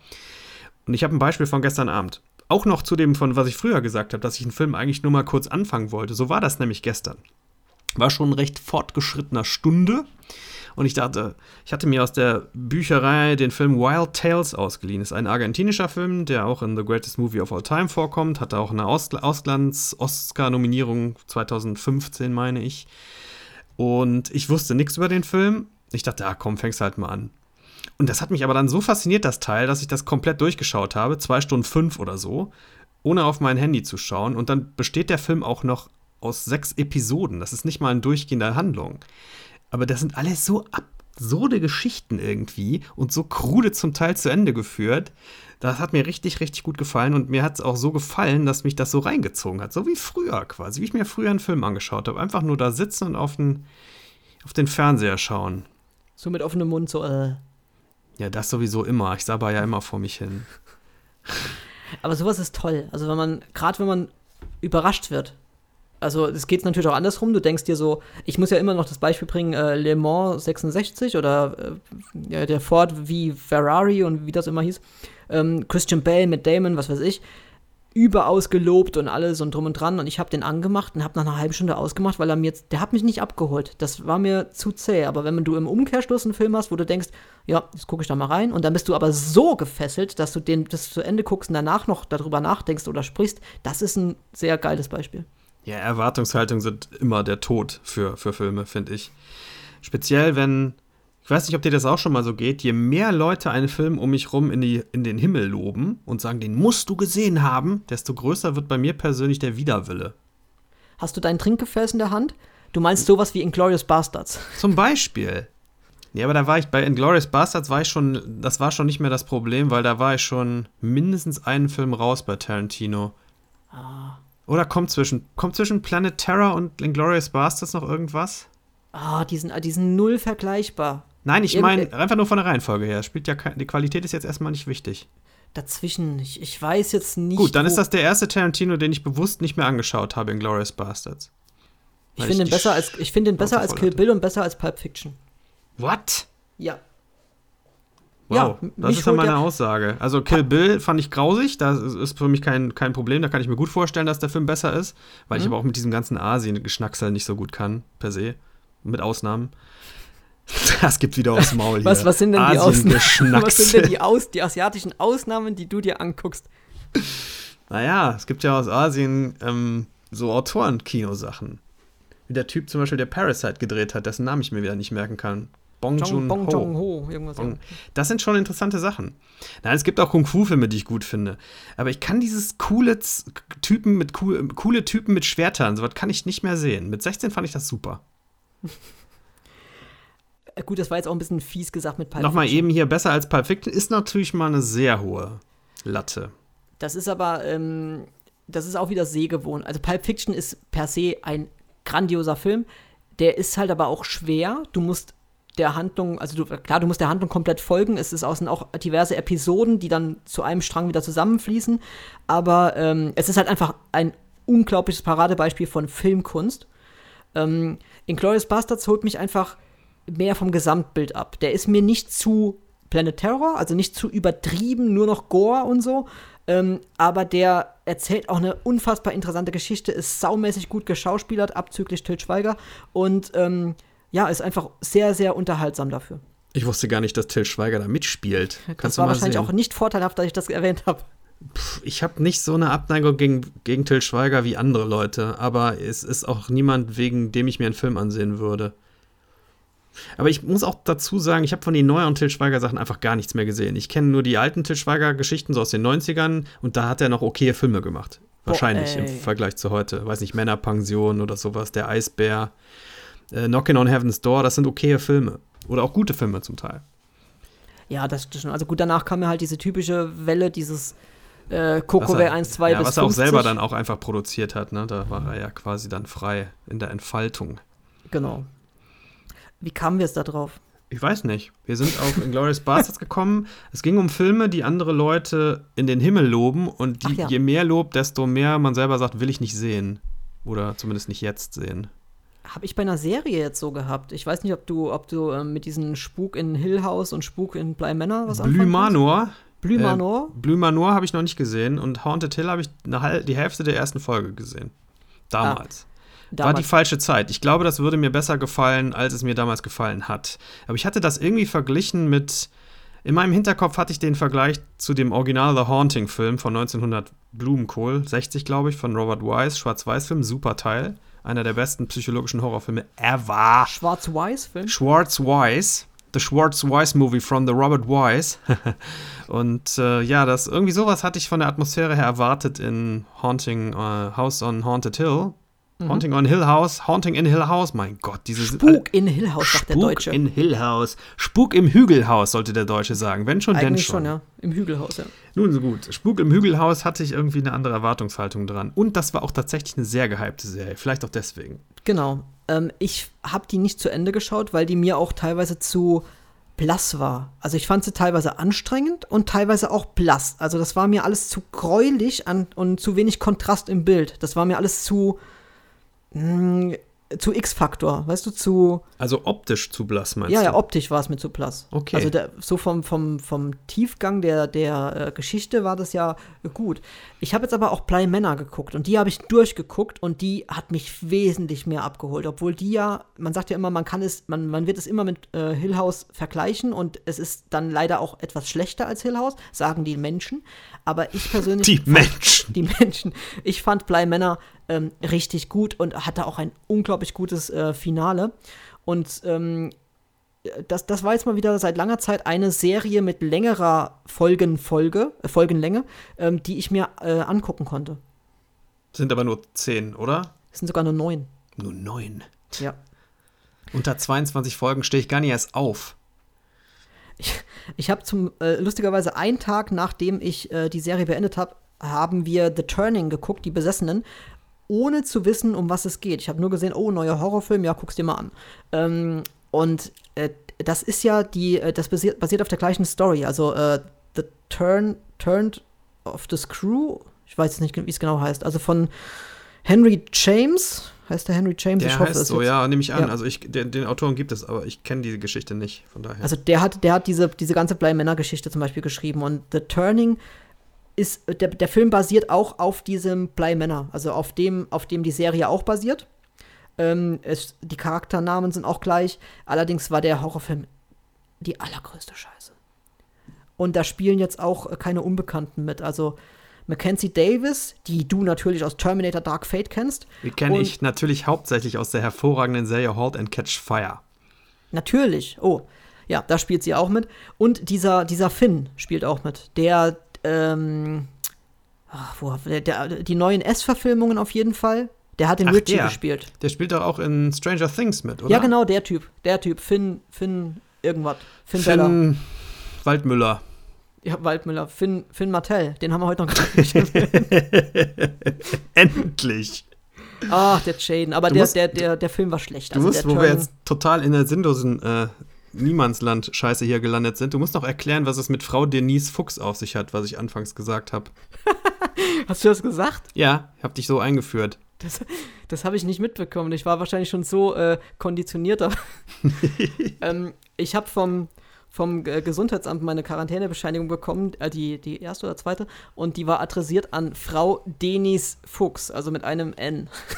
ja, so ist das hier heute in den Transgender-Zeiten. Ratzfatz geht das. Aber du wirst lachen, ey. Ich, ich habe ja öfter mal auch auf, äh, beruflich halt äh, Telefonate zu führen und dann habe ich zum Beispiel mal mit einer Arztpraxis telefoniert oder mit einem Krankenhaus, ich weiß es nicht mehr, und, und rede und spreche über eine Patientin und ähm, am Ende des Gesprächs äh, sagt dann äh, die Dame vom Krankenhaus, so, und, und, und Sie waren die Ehefrau, oder? Sehe ich so aus oder was? und oft genug sagen die Leute am Telefon auch, und Sie waren die Frau, also aber immer wieder schön, wenn ich sage, nein, ich war der Herr Fuchs. Und dann, oh Gott, oh Gott, das tut mir jetzt aber leid. Ich würde an der Stelle würde ich sagen, ja, ich war die Frau, aber ich habe mich einer Geschlechtsumwandlung unterzogen. Ich bin jetzt Transgender Fox. Jetzt bin ich Herr Fox. Foxy Fox. Für Sie immer noch Herr Fox. Genau. Gendern Sie mich richtig, sag ich dann. Sternchen oder Doppelpunkt? In dem Fall beides. Ich will das übrigens nicht ins Lächerliche ziehen. Das ist ein heikles Thema, aber es ist halt auch ein manchmal etwas amüsantes Thema. Ich glaube, das war jetzt ähm, das Ernsteste in unserem ganzen Podcast. Nein, das Ernste kommt jetzt. Jetzt machen wir Filmzitate raten. Oh, super. Ja, du, du wolltest hier Filmzitate raten. Ich habe von Anfang an gesagt, es ist keine gute Idee. Sie führt direkt in den Abgrund. Und so ist ich es auch diese gespannt. Woche wieder. Ja, der Dan hat uns, lieber Dan, vielen Dank wieder. Vor zwei Monaten, falls du dich noch erinnern kannst, ziemlich genau vor zwei Monaten, ein Zitat geschickt. Das Zitat lautet: Das ist nicht derselbe Baum, das ist nicht derselbe Baum, das ist derselbe Baum. Englisch: It's not the same log, it's not the same log, it's the same log. Ja, diese Reaktion hatte ich auch, als ich das gelesen habe. Es klingt, äh, äh so wie du es vorgetragen hast, zumindest mal ähm, nach einem, ich weiß es nicht, das könnte jetzt so humormäßig in die Richtung Monty Python gehen, es könnte aber auch in Kindsköpfe gehen. Ähm, das ist ganz schwierig erstmal einzusortieren. Also ich habe erstmal Probleme damit, dass die Log mit Baum übersetzt haben. Log ist für mich ein Baumstamm. Es gibt mhm. ja in Twin Peaks auch die Log Lady, die immer nur diesen Baumstamm, diesen, ne, dieses Holzscheit-Ding da vor sich herträgt. Aber das ist jetzt natürlich wieder Olsen erzählt aus seiner bewegten Jugend als Fremdsprachenübersetzer. Aber wo du gerade Lady sagst, ne, das jetzt habe ich so eine Ahnung, warum Ladies mich öfter mal als Logman bezeichnen. Nicht reagieren, Olaf. Nicht reagieren. Es ist ein Fehler. Du unterstützt ihn nur. Ja. Und hinterher gibt es wieder Tränen.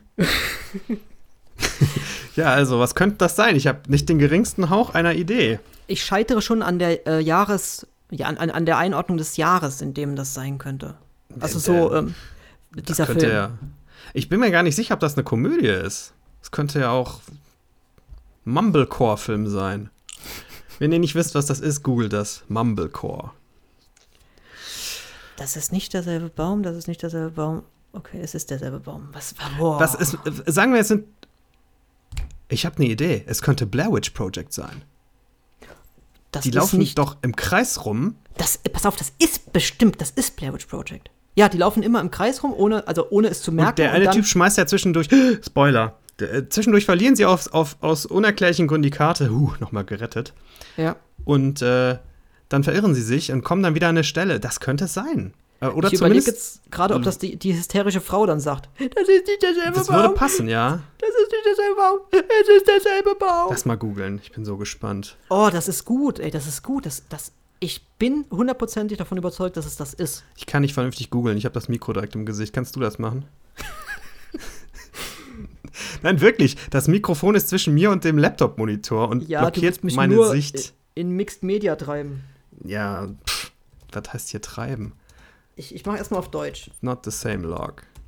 Ich mache es auf Englisch, weil auf Deutschen scheitert es schon dran, ob es äh, derselbe jetzt zusammen oder auseinandergeschrieben wird. Gut, da kommen wir erstmal nicht mit weit. Wir versuchen es mal mit Movie Quote. Seid live dabei, wie wir uns um. Es ist Blair Witch Project. Jawoll! Ich habe was gelöst. Das ist richtig stark. Geil. Also ich hoffe es. Ähm, ah, lieber Dan, du hast mir den Tag versüßt. Toll. Ich, ja. ein, ich bekomme einen Clip angezeigt auf YouTube und ähm, auf, auf It's the Same Log von Witch Project. Also keine Komödie. Da waren wir schon mal auf der richtigen Spur. Also den Film habe ich aber auch tatsächlich drei oder viermal gesehen oder fünfmal. Wahrscheinlich hatte sich das doch ein bisschen im Hinterkopf festgesetzt. Und der funktioniert für mich übrigens auch immer heute noch als sehr gruseliger Film. Also ich denke auch mit, mit weiterer Überlegung, wenn du nicht schon drauf gekommen wärst, wäre ich vermutlich auch irgendwann in die Richtung gekommen, aber ich hatte mir gerade so, ich hatte gerade so, so was Dümmliches, Adam Sandler-mäßiges im Kopf, dass die irgendwo in einem ja, Garten sind hätte und auch gepasst. weiß der Geier. Ja, das muss man schon sagen. Das hätte eigentlich der Horrorexperte aufklären müssen hier von uns beiden. Eigentlich schon. Das ist ja wieder mal super. Genau wie Marvel Heimlich. beim danke, letzten Mal. Ja, danke, dass du es nochmal äh, hervorhebst. Dafür werde ich bezahlt. ja, super. Aber es, äh, der kann gerne und auch alle anderen Zuhörer immer ja. schön Filmzitate schicken. Immer Filmzitate am, schicken. Ihr seht, in was für Abgründe das führt, aber wie viel ja. Spaß es auch macht. Ja, ich finde das toll. Ich, ich rate sowas unglaublich gerne falsch. Wow. Also normalerweise habe ich überhaupt keinen Anhaltspunkt und da kam plötzlich, hatte ich auch die ganze Zeit nicht, und dann plötzlich so zack, beim Sprechen Geht mir übrigens oft so. Jetzt nicht nur bei sowas. Manchmal fallen mir Dinge wieder ein, indem ich anfange zu sprechen. Das ist ganz merkwürdig, mein Gehirn. Aber deswegen arbeitet so. ähm, ist ja auch die, äh, deswegen kombinieren wir uns ja so schön, weißt du? Also, ich habe ich hab gedacht, Blair Witch Project, und du hast es ausgesprochen. Das sagt So er jetzt. ähnlich, so oder so ähnlich war es. Nee, äh, sehr schön. Also, das ging jetzt äh, eigentlich schade, dass, dass das so schnell vorbei war. Ja, jetzt hätte man noch zwei, jetzt hätte ich richtig Bock auf noch ein, zwei. Schade. Warte mal, gibt's nicht irgendeine Homepage hier Random Movie Quote oder sowas? Ich guck mal nach. Ach so, jetzt werde ich nur gefragt, oder was? Ja, keine Ahnung. Ich weiß nicht, ob da direkt die Auflösung steht. Das wäre doof. Top 100 Movie Quotes. Random Movie Quotes people use daily. Das klingt gut. Lass mal BuzzFeed. Nee, das klingt nicht gut. BuzzFeed ist Schmutz. Außerdem, die ersten drei Zitate hätte ich alle schon erkannt. Das ist ja blöd. Warum liegt hier überall Stroh? Ja, genau, das war dabei. Das war an Platz 3. Das ist Nee, das, sind nur so Zitate Listen raten immer mit den. Den, den bekanntesten Zitaten und sowas. Das können wir nächstes Mal vielleicht mal machen. Können Ja. wir ja mal spielen gegenseitig. Jeder eins. So, wir spielen so eine Top 100 Zitate-Liste durch oder so. Die Idee ist gar nicht übel, ehrlich gesagt. Das fände ich auch gut, ja. Also, wenn wir jetzt mal von irgendwelchen Zuhörern, von, von unseren grandiosen Zuhörern 100 Zitate kriegen, dann lassen wir es natürlich weg, weil dann haben wir damit genug zu tun. Aber ansonsten können wir das gern Ja. auch immer mal mit reinbringen. Ich hoffe, auch ich um kann mir das das Ritus ein merken. bisschen anzukurbeln. Das Was hast du denn sonst noch gesehen, was dich beeindruckt hat? Kann ich dir sagen. Also ich hatte ja schon erwähnt ICU auf Amazon Prime. Dann haben wir ähm, auf Sky, ich sage mal dazu, wo es, wo es das gibt, auf Sky, du hättest gehen sollen. Ähm, hatten wir gar nicht so auf dem Schirm, ähm, erst im Vorspann mehr oder weniger gesehen, dass das ein Blumhouse-Film ist mit Amanda Seyfried, Seyfried Ja. und Kevin Bacon. Ähm, ja, ist jetzt nicht der allergruseligste Film, aber der hat auf jeden Fall Spaß gemacht. Wenn man mit sowas wie der Neuverfilmung von Der Unsichtbare Spaß hatte, dann könnte man damit auch Spaß haben. Ähm, bist du noch da? Ich bin noch da. Okay. Dann ähm, Ich kann nicht wir. zu jeder Äußerung hier Bezug nehmen. Das ist äh, unmöglich. Nee, ich habe dich nur gerade sehr leise wahrgenommen.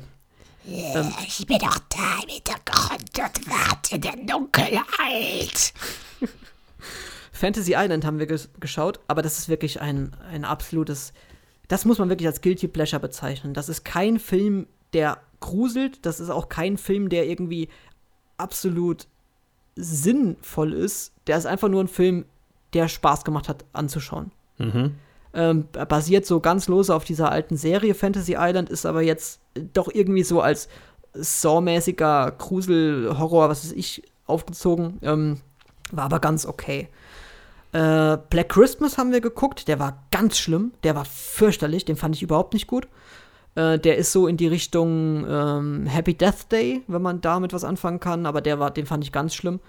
Ähm, und auf Netflix, meine ich, nee, Quatsch, der war auch bei Sky, ähm, Amulett oder Amulet oder Amulet oder wie man es nennen will. Oh, Wir sind hier natürlich Snob, hast du ja eben schon festgestellt. Wir sagen Amulet. Amulet. Ähm, Katas also in meinen Augen Katastrophe. Also er fängt eigentlich an wie ein solider. Klingt auch schon scheiße, wenn ich ehrlich bin. Äh, ja, es, es geht im Endeffekt um einen. Ähm, äh, wo kam denn der her? Ich weiß es gar nicht mehr. Irgend- Ägypten. Nein, Osteuropa, was weiß ich. Der war da irgendwo im Krieg, in so einem Bürgerkrieg oder was stationiert, ist dann nach London, meine ich, gezogen und ähm, fängt da quasi, also, oder ja, zieht dann bei einer Dame ein, ähm, als Untermieter, so, sorry, sozusagen. Äh, und bei der Dame wohnt im ersten Stock die erkrankte Mutter der Dame. Ja, okay. Das fängt erstmal sehr gut an und, und es auch, fängt auch an, so ein bisschen gruselig sich aufzubauen. Und was am Schluss passiert, da hält nicht mal der Original Suspiria mit, was für eine kranke Scheiße Okay. da abgeht. Oh Gott. also das klingt doch eher positiv bisher. Nein, nein. Das, das Ende ist. Äh, Du, du willst dir die Augen ausstechen, so schlimm ist das. So, also so schlecht, so dumm. So einfach dumm. Und so Direkt mal schlecht dargestellt, so schlecht gemacht. Das ist. Äh, Lars von Trier hat es in seinen schlimmsten Fantasien nicht so einen Mist gemacht. Also wirklich äh, ganz schlimm. Fand ich überhaupt nicht gut. Wir haben noch einen geguckt. Ähm, neulich erst He's Out There. Der ist auf Netflix. Ja, ist so ein typischer Familie wohnt im Wald oder geht in ein Waldhaus und außen ist irgendein Psychopath, der eine Vergangenheit mit dem Haus hat und die Familie terrorisiert. Konnte man gucken. Ähm, und wir haben noch einen gehabt mit äh, Flüchtlingen aus aus irgendwo aus Afrika kamen die, glaube ich, äh, also waren Schwarzafrikaner. Ähm, und die sind auch nach London dann eingereist und äh, wurden aber dann von der Regierung in eine gewisse Wohnsiedlung verfrachtet, wo sie dann in, einem, in einer Wohnung, also in einem Haus wohnen müssen. Ähm, und da passieren auch übernatürliche Sachen. Der war jetzt auch nicht ganz schlecht, aber der war mir auch irgendwo, der war mir sogar ein bisschen zu träge. Da passiert Mhm. gar nichts. Also der war mir, Okay. es passiert schon was, aber der war, ich weiß nicht. Ja, viele, ich, ich vergesse bestimmt auch die Hälfte. Wir haben unfassbar viele Filme geguckt. Ich muss zu deinen Filmen jetzt sagen, ich habe von keinem einzigen gehört. Das sagt jetzt nichts aus, aber überrascht mich doch. Normalerweise ist ja doch einer zumindest oder so dabei. Oh, einen habe ich noch gesehen. Gretel und Hansel. Gretel und Hansel. Yep. So rum in dieser Reihenfolge. Ursprünglich ja. Jetzt mittlerweile heißt er, glaube ich, Gretel und Hänsel wieder. Also die Reihenfolge ist, glaube ich, noch gleich geblieben. Aber der wurde immer so angepriesen als Gretel und Hansel. Ähm, jetzt ist es aber auf Deutsch einfach Gretel und Hänsel. Erzählt auch diese Story noch mal ein bisschen moderner und der könnte, also nicht moderner im Sinne von der, von der, vom Jahrhundert oder von der Zeit, sondern ähm, noch mal ein bisschen anders. Der Okay. könnte dir gefallen. Gretel and Hansel. Ja, da spielt zum einen Sophia Lillis mit, heißt sie, glaube ich. Sophie Lillis, die, von, die auch aus S, die Beverly gespielt hat, eine Neuverfilmung. Ähm, Ja, äh, ich erinnere mich ganz dunkel, wie die aussah. Und äh, ja, ähm, der ist so ein bisschen, also meiner Frau gefällt er gar nicht, das ist so ein typischer Dennis-Film, sagt sie immer. Also in Richtung hm, Leuchtturm, The Witch, sowas. ah, okay. Ja, da bin ich schon neugierig, ja. Der, der, der dürfte dir gefallen. Also der ist von der Verrücktheit und von, vom Bühnenbild, nenne ich es jetzt mal, von, von den Bildern, die man so sieht, von, vom Kunstfaktor her, ist der schon sehr äh, Lars von Trierig, witchig, geht schon echt in die Richtung ganz extrem rein. Wo hast du den gesehen? Äh, Sky plus Blu-ray, also den haben wir uns dann tatsächlich Okay. gekauft als Blu-ray. Den gebe ich auch nicht her, auch wenn ich ihn vielleicht nicht so oft gucken werde, aber der ist so, also nicht, nicht jetzt an dich Du meinst, ger- das gerichtet, wird doch eine Wertanlage, oder? ist eine Wertanlage. Nee, das ist so eine, den hätte ich gerne in meiner Suspiria und The Witch Sammlung drin. So. Verstehe. Ja, was hast du denn so gesehen, außer dem äh, Episodenfilm von gestern? Ja, ich gucke mich hier weiterhin durch die Greatest Movie of All Time Liste, fast ausschließlich. Es gibt ganz selten mal Momente, wo ich von der Liste weggehe und mir einen Film ansehe, den ich jetzt einfach so sehen möchte. Ähm, was mich zuletzt nochmal beeindruckt hat, ist der Film Sardos. Ich weiß nicht, ob du von dem schon mal was gehört hast. Ist so ein ganz merkwürdiger, dystopischer Sci-Fi-Film mit Sean Connery aus den 70ern. Ich bin sicher, du hast das Foto schon mal gesehen, wo der, wo der mit so einem langen Zopf und so halbnackt und so einer roten Bandage, der quer über die Brust geht und so einem roten Höschen und einer Waffe am Strand steht. Hast du das Bild schon mal gesehen? Äh, Sehr nein, gerne benutzt ich- für Memes und so. Guck das Der. Film ist jedenfalls, der hat so den Ruf, einer der merkwürdigsten Filme zu sein, die man sich so ansehen kann und auch zu Recht. Ich hatte den schon mal gesehen, da war ich 16 und dachte, äh, äh, äh, was? Und jetzt habe ich mir den vor ein paar Tagen angesehen und dachte, äh, äh, äh, was? Also hat sich gar nichts verändert, aber ich fand ihn jetzt viel besser als damals. Ich weiß nicht warum, er hat mich viel mehr angesprochen. Also ich verstehe grundsätzlich schon die Thematiken, die da drin stehen, stecken. Ist sehr, sehr symbolisch und es gibt Sachen da zu sehen, die kannst du nicht beschreiben, die musst du einfach mal gesehen haben. Das ist so ein absurder Film, wirklich. Ich habe das- hab das Bild noch nie gesehen. Das sieht aus wie Borat. Dass dafür damals ein Hollywood-Studio, na gut, ist ein englischer Film, dass dafür eine englische große Produktionsfirma Millionen von Pfund rausgehauen hat, kann man sich aus heutiger Sicht, wo heute ja alles auf Sicherheit kalkuliert wird im Kino, überhaupt gar nicht mehr vorstellen. Und dass ein Typ wie Sean Connery den, diese Rolle angenommen hat, finde ich noch viel ungewöhnlicher, weil nach allem, was ich von dem Mann weiß und Interviews, die ich von ihm gelesen habe, ist das schon ein ziemlich konservativer Zeitgenosse gewesen, der jetzt nicht so wahnsinnig viel Interesse an äh, interpretativ, interpretationsbedürftiger Kunst hatte. Das kannst du an den anderen Rollen von dem sehen. Sonst nimmt er halt nur so 0815-Kram an, ne? So 007 und Da- sowas. Ja, gut, da hat er einfach Glück gehabt, muss man ja ganz klar sagen. Aber so ein Film, es, muss man mal gesehen haben, ist wirklich kaum zu beschreiben. Also den fand ich echt, das ist, man kann den Film 1 von 10 finden und auch 10 von 10 und alles ist vertretbar. das ist sehr, sehr äh, subjektiv, wie man dieses Ding da bewertet. Was ja aber gut ist. Also wenn, wenn du Ja. dann einer von denen bist, die dann sagen 10 von 10, dann ist das ein richtig guter Film für einen. Ich würde sagen 8 von 10, weil es gibt ein paar Momente, die finde ich ein bisschen schwächer oder passen mir nicht so in mein Konzept von dem, was ich glaube, da zu sehen. also zerstören meine Interpretation, auf Deutsch gesagt. Und das kann es ja wohl nicht sein. Nee, ähm, ja, ist sehr schwer zu beschreiben, das Ding. Dann habe ich noch gesehen, das ist leichter zu beschreiben, habe ich auch seit, seit nicht mehr gesehen, seit ich 16 war. Angriff der Killer-Tomaten. Attack Oh of the Gott, Killer geil. Tomatoes. ja. Oh ja. Und den finde ich echt noch genauso lustig wie damals. Der kriegt ja immer so auf die Nuss, ne? Eine, auch einer der schlechtesten Trash-Filme und so, hat, glaube ich, eine 4, Komma irgendwas in der IMDb. Und ja, der Film ist mit billigsten Mitteln gemacht und die Schauspieler sind totaler Müll.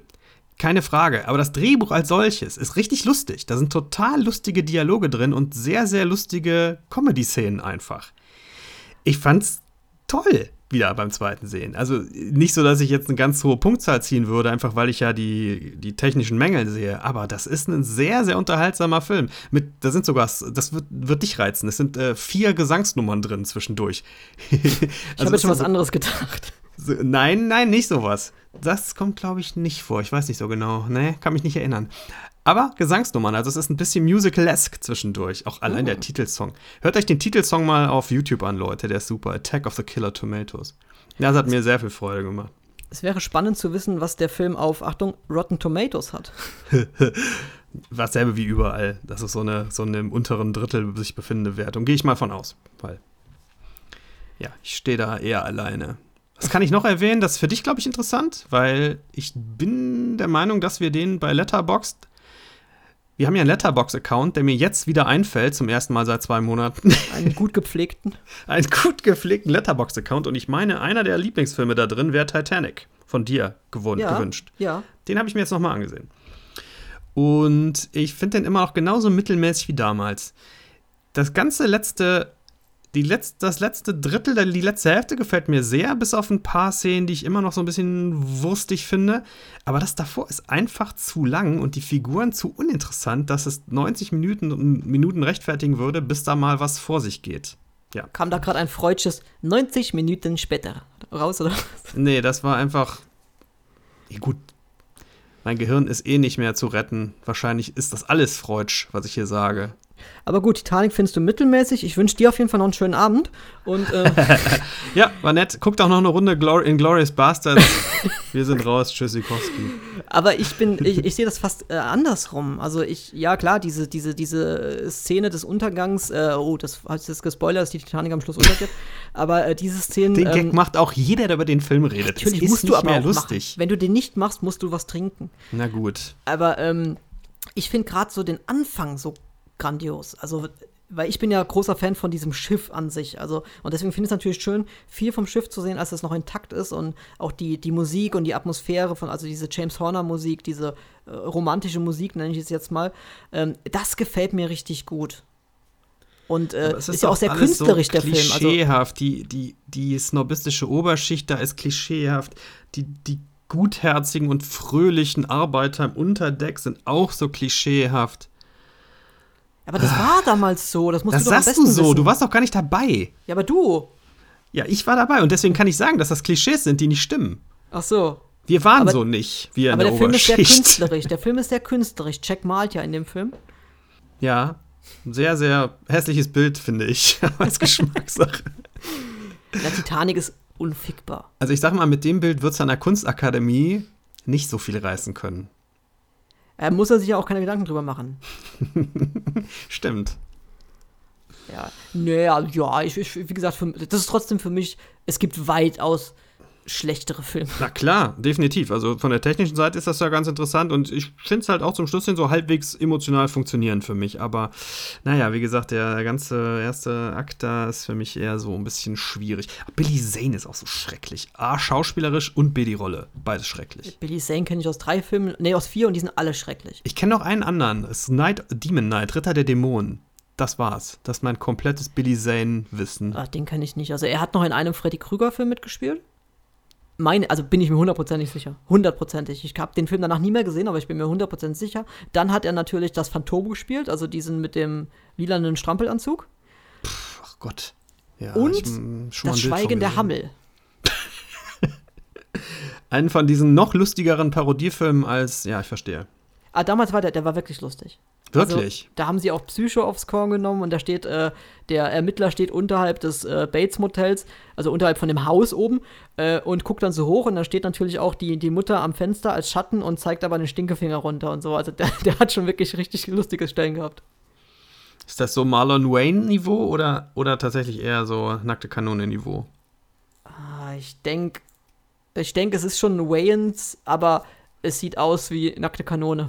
Vom, es, es, es hat für mich äh, in der Erinnerung mehr, mehr Stil als Scary Movie oder sowas. Okay. Aber Ritter der Dämonen kennst du nicht? Sagt, kennst, kennst du Tales from the Crypt so grundsätzlich? Ja, ja, klar, der, der Crypt Keeper. Genau, und davon gab es in den Anfang der 90er zwei Filme. Das eine ist Bordello of Blood und das Uh. andere ist Demon Knight. Zwei größere Kinofilme, die sind ganz normal im Multiplex gelaufen. Und einer davon war halt äh, der mit Billy Zane. Ganz gut, fand ich den damals. Das, äh, ich erinnere mich äh, an den Film, weil ich habe mich, ich wollte den unbedingt sehen, weil ich hatte einen Trailer davon gesehen und da war irgendeine total gewalttätige Szene drin und damals hat mich sowas noch begeistern können, mit 18, Ich wollte 19. gerade sagen. Da dachte ich, oh geil, muss ich sehen. ne? Und dann hat mich, mich, mit 39 Grad Fieber ins Kino geschleppt, weil ich hatte mir die Karte schon gekauft. Und da habe ich mir Demon Knight angesehen und das war so ein Fiebertraum dann dementsprechend, der Film war also super. Ja, kann man machen, ne? Kann man machen. Aus heutiger Sicht denke ich mir so, oh Gott, epi epidemiologisch vernichtend und so. Man denkt ja nur noch an sowas. Wenn ich mir jetzt Filme ansehe und die Leute umarmen sich die ganze Zeit oder drängeln sich in die U-Bahn rein, denke ich, mein Gott! Das ist schlimm, ne? Das ist, äh, Ja, das ist so auf die Titanic auch, weißt du, kaum geht so ein Schiff unter, werden alle Abstandsregeln hier äh, ja. verletzt. Und die Leute machen nur noch so dummes Zeug. Wieso, wieso klammert man sich da oben an der Reling fest? Man muss sich an, diesen, äh, an dieses Haupthaus da, da muss man sich dran stellen, wenn das Schiff so in der Luft steht, ist das viel entspannter für einen. Weil da Kannst du oben, der, da oben war aber der Schiffsbäcker und der hatte den Alkohol. Das kann sein. Ich muss sagen, der Film hat, wo wir jetzt schon wieder zurückgekommen sind zu Titanic, aber was soll's. Ähm, ich fand den technisch damals schwächer, als ich den heute finde. Das hat mich echt überrascht. Das spricht für den Film. Das spricht in der Tat für den Film, denn, denn diese CGI-Sachen altern meistens nicht sehr gut. Aber in dem Film fand ich es doch sehr anschaulich, muss ich sagen. Ähm, oder weiterhin ansehbar. Ja, das, das unterschreibe ich so. Also das war auch nie einer der Filme, wo ich mir dann äh, in, in den späteren Revisionen dachte, oh. Und sowas hatte ich also selbst bei Jurassic Park. Ja, ja. Ja, hast du sonst noch einen, einen äh, grandios guten Film, den du unbedingt erwähnen möchtest? Weiß nicht, haben wir beim letzten Mal, ich glaube nicht, ist schon zwei Monate her, ein Film, der mich richtig begeistert hat, wo ich auch nichts erwartet habe, ist Lion. Ich weiß nicht, ob du den gesehen hast. Lion ist ein Film mit Dev Patel, aber erst in der zweiten Hälfte. Es geht um zwei Jungs, die in Indien aufwachsen, in so einem ja, unterärmlichen Verhältnissen und die werden dann getrennt. Der eine wird adaptiert, äh, adaptiert, ja, genau, adaptiert von ähm, Windows 7 auf, auf, äh, auf Ubuntu, wird er adaptiert. der wird adoptiert von einer amerikanischen Familie und dann macht er sich später auf die Suche nach seinem Bruder. Das ist ein so fucking ergreifender Film. Ich habe lange nicht mehr so geheult, wirklich. Die, letzten 20 Minuten, oh, ganz großartig das Ding. Hatte ich nicht erwartet. Ich dachte, ja, guckst du dir mal an. Hat ja auch damals bei den Oscars, lief der ganz gut und so, aber Den Ja. habe ich nicht gesehen, aber das, äh, was du Schönes erzählst, klingt Ding. erstmal sehr laienhaft, aber ähm, der interessiert mich durchaus. schönes Drama ist das. Mit, aber, aber dann im Endeffekt ja ein Feelgood-Drama. Es basiert übrigens auch auf wahren Begebenheiten. Ja, so wie Life das- of Pi. Ich finde das immer schön, wenn man am Schluss die echten Leute sehen kann und das ist so einer der Filme. Das stimmt, das mag ich, das mag ich auch sehr gerne, sowas. Ja, was guckst, guckst du heute Abend irgendwas? Ja, ich werde mir heute Abend, warte mal eben, da muss ich kurz mal meinen Laptop-Monitor nach vorne klappen, um an diese DVD-List, DVDs, die ja noch rumliegen, zu kommen, die auch noch aus der Stadtbücherei sind. Entweder gucke ich heute Abend Italienisch für Anfänger oder Mein Leben als Zucchini oder Im Westen nichts Neues, die Uralt-Verfilmung aus den 30ern. Einer- oh, der glaub- schöne Schwarz-Weiß. Ja, genau, den habe ich noch nie gesehen, aber der hat ja einen legendären Ruf. Mhm, den habe ich in Ich der Schule glaube, gesehen. ich habe heute Lust auf was Fröhliches, deswegen wird es wahrscheinlich mein Leben als Zucchini. Das ist ja so ein Animationsfilm. Es sieht ein bisschen aus, als wären das so ähm, holzgeschnitzte Figuren, die dann animiert worden sind hier als Foto. Den hat mir vor Jahren schon mal eine Freundin empfohlen. Die ist für ihren guten Geschmack, was Animationsfilme angeht, bekannt. Jedenfalls bei mir. Und äh, ja, das wird es wahrscheinlich werden. Ähm, ich weiß es noch gar nicht. Äh, wir werden auch irgendwas gucken. Wir bestellen jetzt gleich erstmal was zu essen, so Pizza, irgendwas, und dann ähm, werden wir später ähm, mal gucken, was wir, was wir schauen. Aber ich werde meine Frau schon Richtung Horrorfilm penetrieren. Was ich mir auch vorstellen könnte, ist, dass ich mir noch anschaue, ich bin mal wieder in Bei Long Way Down momentan hängen geblieben. Also, muss ein bisschen weiter ausholen. Ewan McGregor, bekannt, ne? Schottischer Schauspieler. Hat einen Freund, der ist Charlie Burman, der war auch mal Schauspieler. Inzwischen ist er hauptsächlich äh, Macher von Dokumentarfilmen und sowas. Die haben Anfang der 2000er, ich glaube 2004, mit ihren Motorrädern eine Tour gemacht von England bis nach New York und zwar nach Osten rüber, also durch, ne? Osteuropa, Mongolei, Russland und dann über, mit dem Schiff ähm, bis nach Alaska und dann runter. Das ist ein fantastisches Ding. Zehn Folgen. Dann haben sie dasselbe drei Jahre später wiederholt, dann nennt sich das Long Way Down. Dann fahren sie von, äh, von England, von, eigentlich von, der, von Schottland oben runter bis nach Süd, äh, Süd, Südafrika, bis nach Kapstadt. Nicht durch alle Länder, weil gefährlich und so, aber auch sehr interessant. Und dann haben sie 13 Jahre ins Land gehen lassen und haben dieses Jahr, und das war jetzt, ist jetzt aktuell auf Apple Plus zu sehen, Long Way Up gemacht, wo sie von der Südspitze Südamerikas bis nach Los Angeles fahren. Und ich bin echt kein Fan von so Motorradfahrer-Dokus oder sowas. Aber das ist wirklich sehr interessant, weil die beiden sehr sympathisch sind und man sehr viel über diese Länder lernt und das auch einfach geile Bilder sind. So, also diese Bilder da von Bolivien, da habe ich gedacht, boah, das möchte, möchte ich auch mal in Natur sehen. Die ist ja geil, da, diese, diese Gebirgslandschaften. Sowas zum Beispiel. Sowas äh, bleibe ich auch gerne mal hängen und das könnte ich mir heute auch noch mal zwei, drei Folgen geben, vielleicht. Äh, von dem ersteren habe ich damals gehört und auch äh, viele Bilder gesehen. Das zweitere wusste ich jetzt gar nicht, dass es das auch gibt, aber das finde ich durchaus interessant. Doch, ja. Also das erste ist das Beste, muss ich sagen, äh, weil es da alles am frischesten ist und die noch die, ähm, ja, wie kann man sagen, die einfachste Technik haben. Das wird ja immer mehr später. Jetzt über 2020 haben die halt super Digitalkameras dabei, das ist alles kein Problem mehr. Damals mussten die halt irgendwie auf ihren alten Handys vor Smartphone die Generation noch gucken, GPS-mäßig, hier ist der Punkt irgendwie so, wir sind so grob 300 Kilometer östlich von der Stadt und sowas. so total unpräzise. Also das hat sich alles ein bisschen verbessert und hat diesen Abenteuerfaktor so ein kleines bisschen mehr da rausgenommen. Men Menschen sagen, in den letzten Folgen fahren sie vor Greenscreen. das kann auch sein. Vielleicht haben die das Haus gar nicht verlassen. Ist alles in London gedreht worden, wobei Ewan McGregor ist inzwischen Amerikaner, Halbamerikaner, also auch amerikanischer Staatsbürger und lebt in, in L.A. Das finde ich enttäuschend, wenn ich ehrlich bin. Aber nun das ja. stimmt, ja. Ja, ja. ja äh, gut. Manche Europäer dürfen nicht mehr nach LA oder sollten besser nicht mehr nach LA. Die, äh, ja, vielleicht mal mit ihren Fingern irgendwo waren, wo sie nicht hin hätten dürfen. Ich verstehe die Anspielung nicht. Ich versuch's, aber Der Mieter? Mancher Mieter? ich verstehe es immer noch nicht. Mancher Polanski. Wieso darf der nicht nach L.A.? Ach, ach so, jetzt verstehe ich, weil, weil hat er hat der ein Reiseverbot in den USA oder was? Oder Ähm, meinst du, der wird da direkt vor Gericht gestellt? Ach, ich hoffe, du, ich habe gehofft, dass du mich nicht weiter fragst. Ich weiß nicht, ob das noch aktuell ist, aber es war ja auf jeden Fall eine Zeit lang so, dass er da drüben äh, per Strafbefehl. Ich sag mal, wenn man Anspielungen bringt, dann muss man das auch mit Wissen hinterfüttern. Unterfüttern. Ja, aber ähm, wie, wie sagt's immer, absolute Unwissenheit bei totaler Souveränität oder sowas. Mhm. Hat Ich beides weiß es nicht auch geklappt. nicht. Ich, hab, ich, ich, ich, ich interessiere mich ehrlich gesagt nicht, nicht so sehr für diesen Filmklatsch- und Tratschkram. Deswegen, es ja. deswegen machst du einen Podcast über Film. Ja, aber über mein subjektives Verhältnis zu dem Film. Nicht so sehr über mein subjektives Verhältnis zu den Filmemachern. Ach so. Hattest du denn mal ein Verhältnis zu irgendeinem Filmemacher? Ich habe noch nie einen kennengelernt. Ich habe schon Schauspieler kennengelernt. Ja? Schauspielerinnen, ehrlich gesagt. Aber Filmemacher noch nicht. Nee, ich auch glaub nicht, muss ich, glaube ich, ehrlich sagen. Naja. Ich glaube aber auch, die meisten Künstler haben eh so schwer in der Murmel, die willst du gar nicht näher kennenlernen. Aber ich bin ja grob gesagt auch Filmemacher. Also kennst du ja, Ja, das einen. stimmt. Ich gehe ja gut, wenn ich so sehen würde, dann würden mir noch auch ein, zwei andere Leute einfallen. Aber du bist sicher der professionellste von denen. Das spricht äh, nicht für die anderen Leute. Das äh, muss jeder selbst beurteilen. Na gut, ähm, da ich die Anmod gemacht habe, möchtest du vielleicht die Abmod machen? Du hast die Anmod nicht gemacht, du hast mich gezwungen, die Anmod zu machen. Du hast nur die, die typische Schleife am Anfang gemacht. Okay. Wenn du So nichts mehr versucht hast. es immer wieder, immer wieder.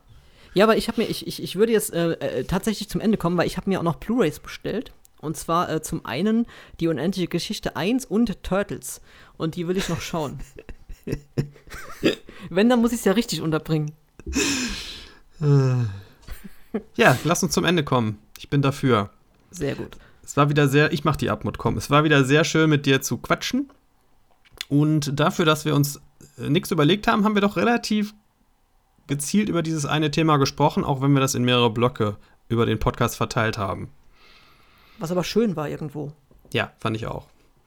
Aber das mit den äh, Zitaten, das ist eine gute Idee, die sollten wir mal im Hinterkopf behalten für eins der nächsten Male. Genau, also sehr gerne nehmen wir weiterhin externe Zitate, weil das macht mega viel Spaß und ähm, ja, ansonsten behalten wir es mal im Hinterkopf fürs nächste Mal. Finde ich eine sehr schöne Idee.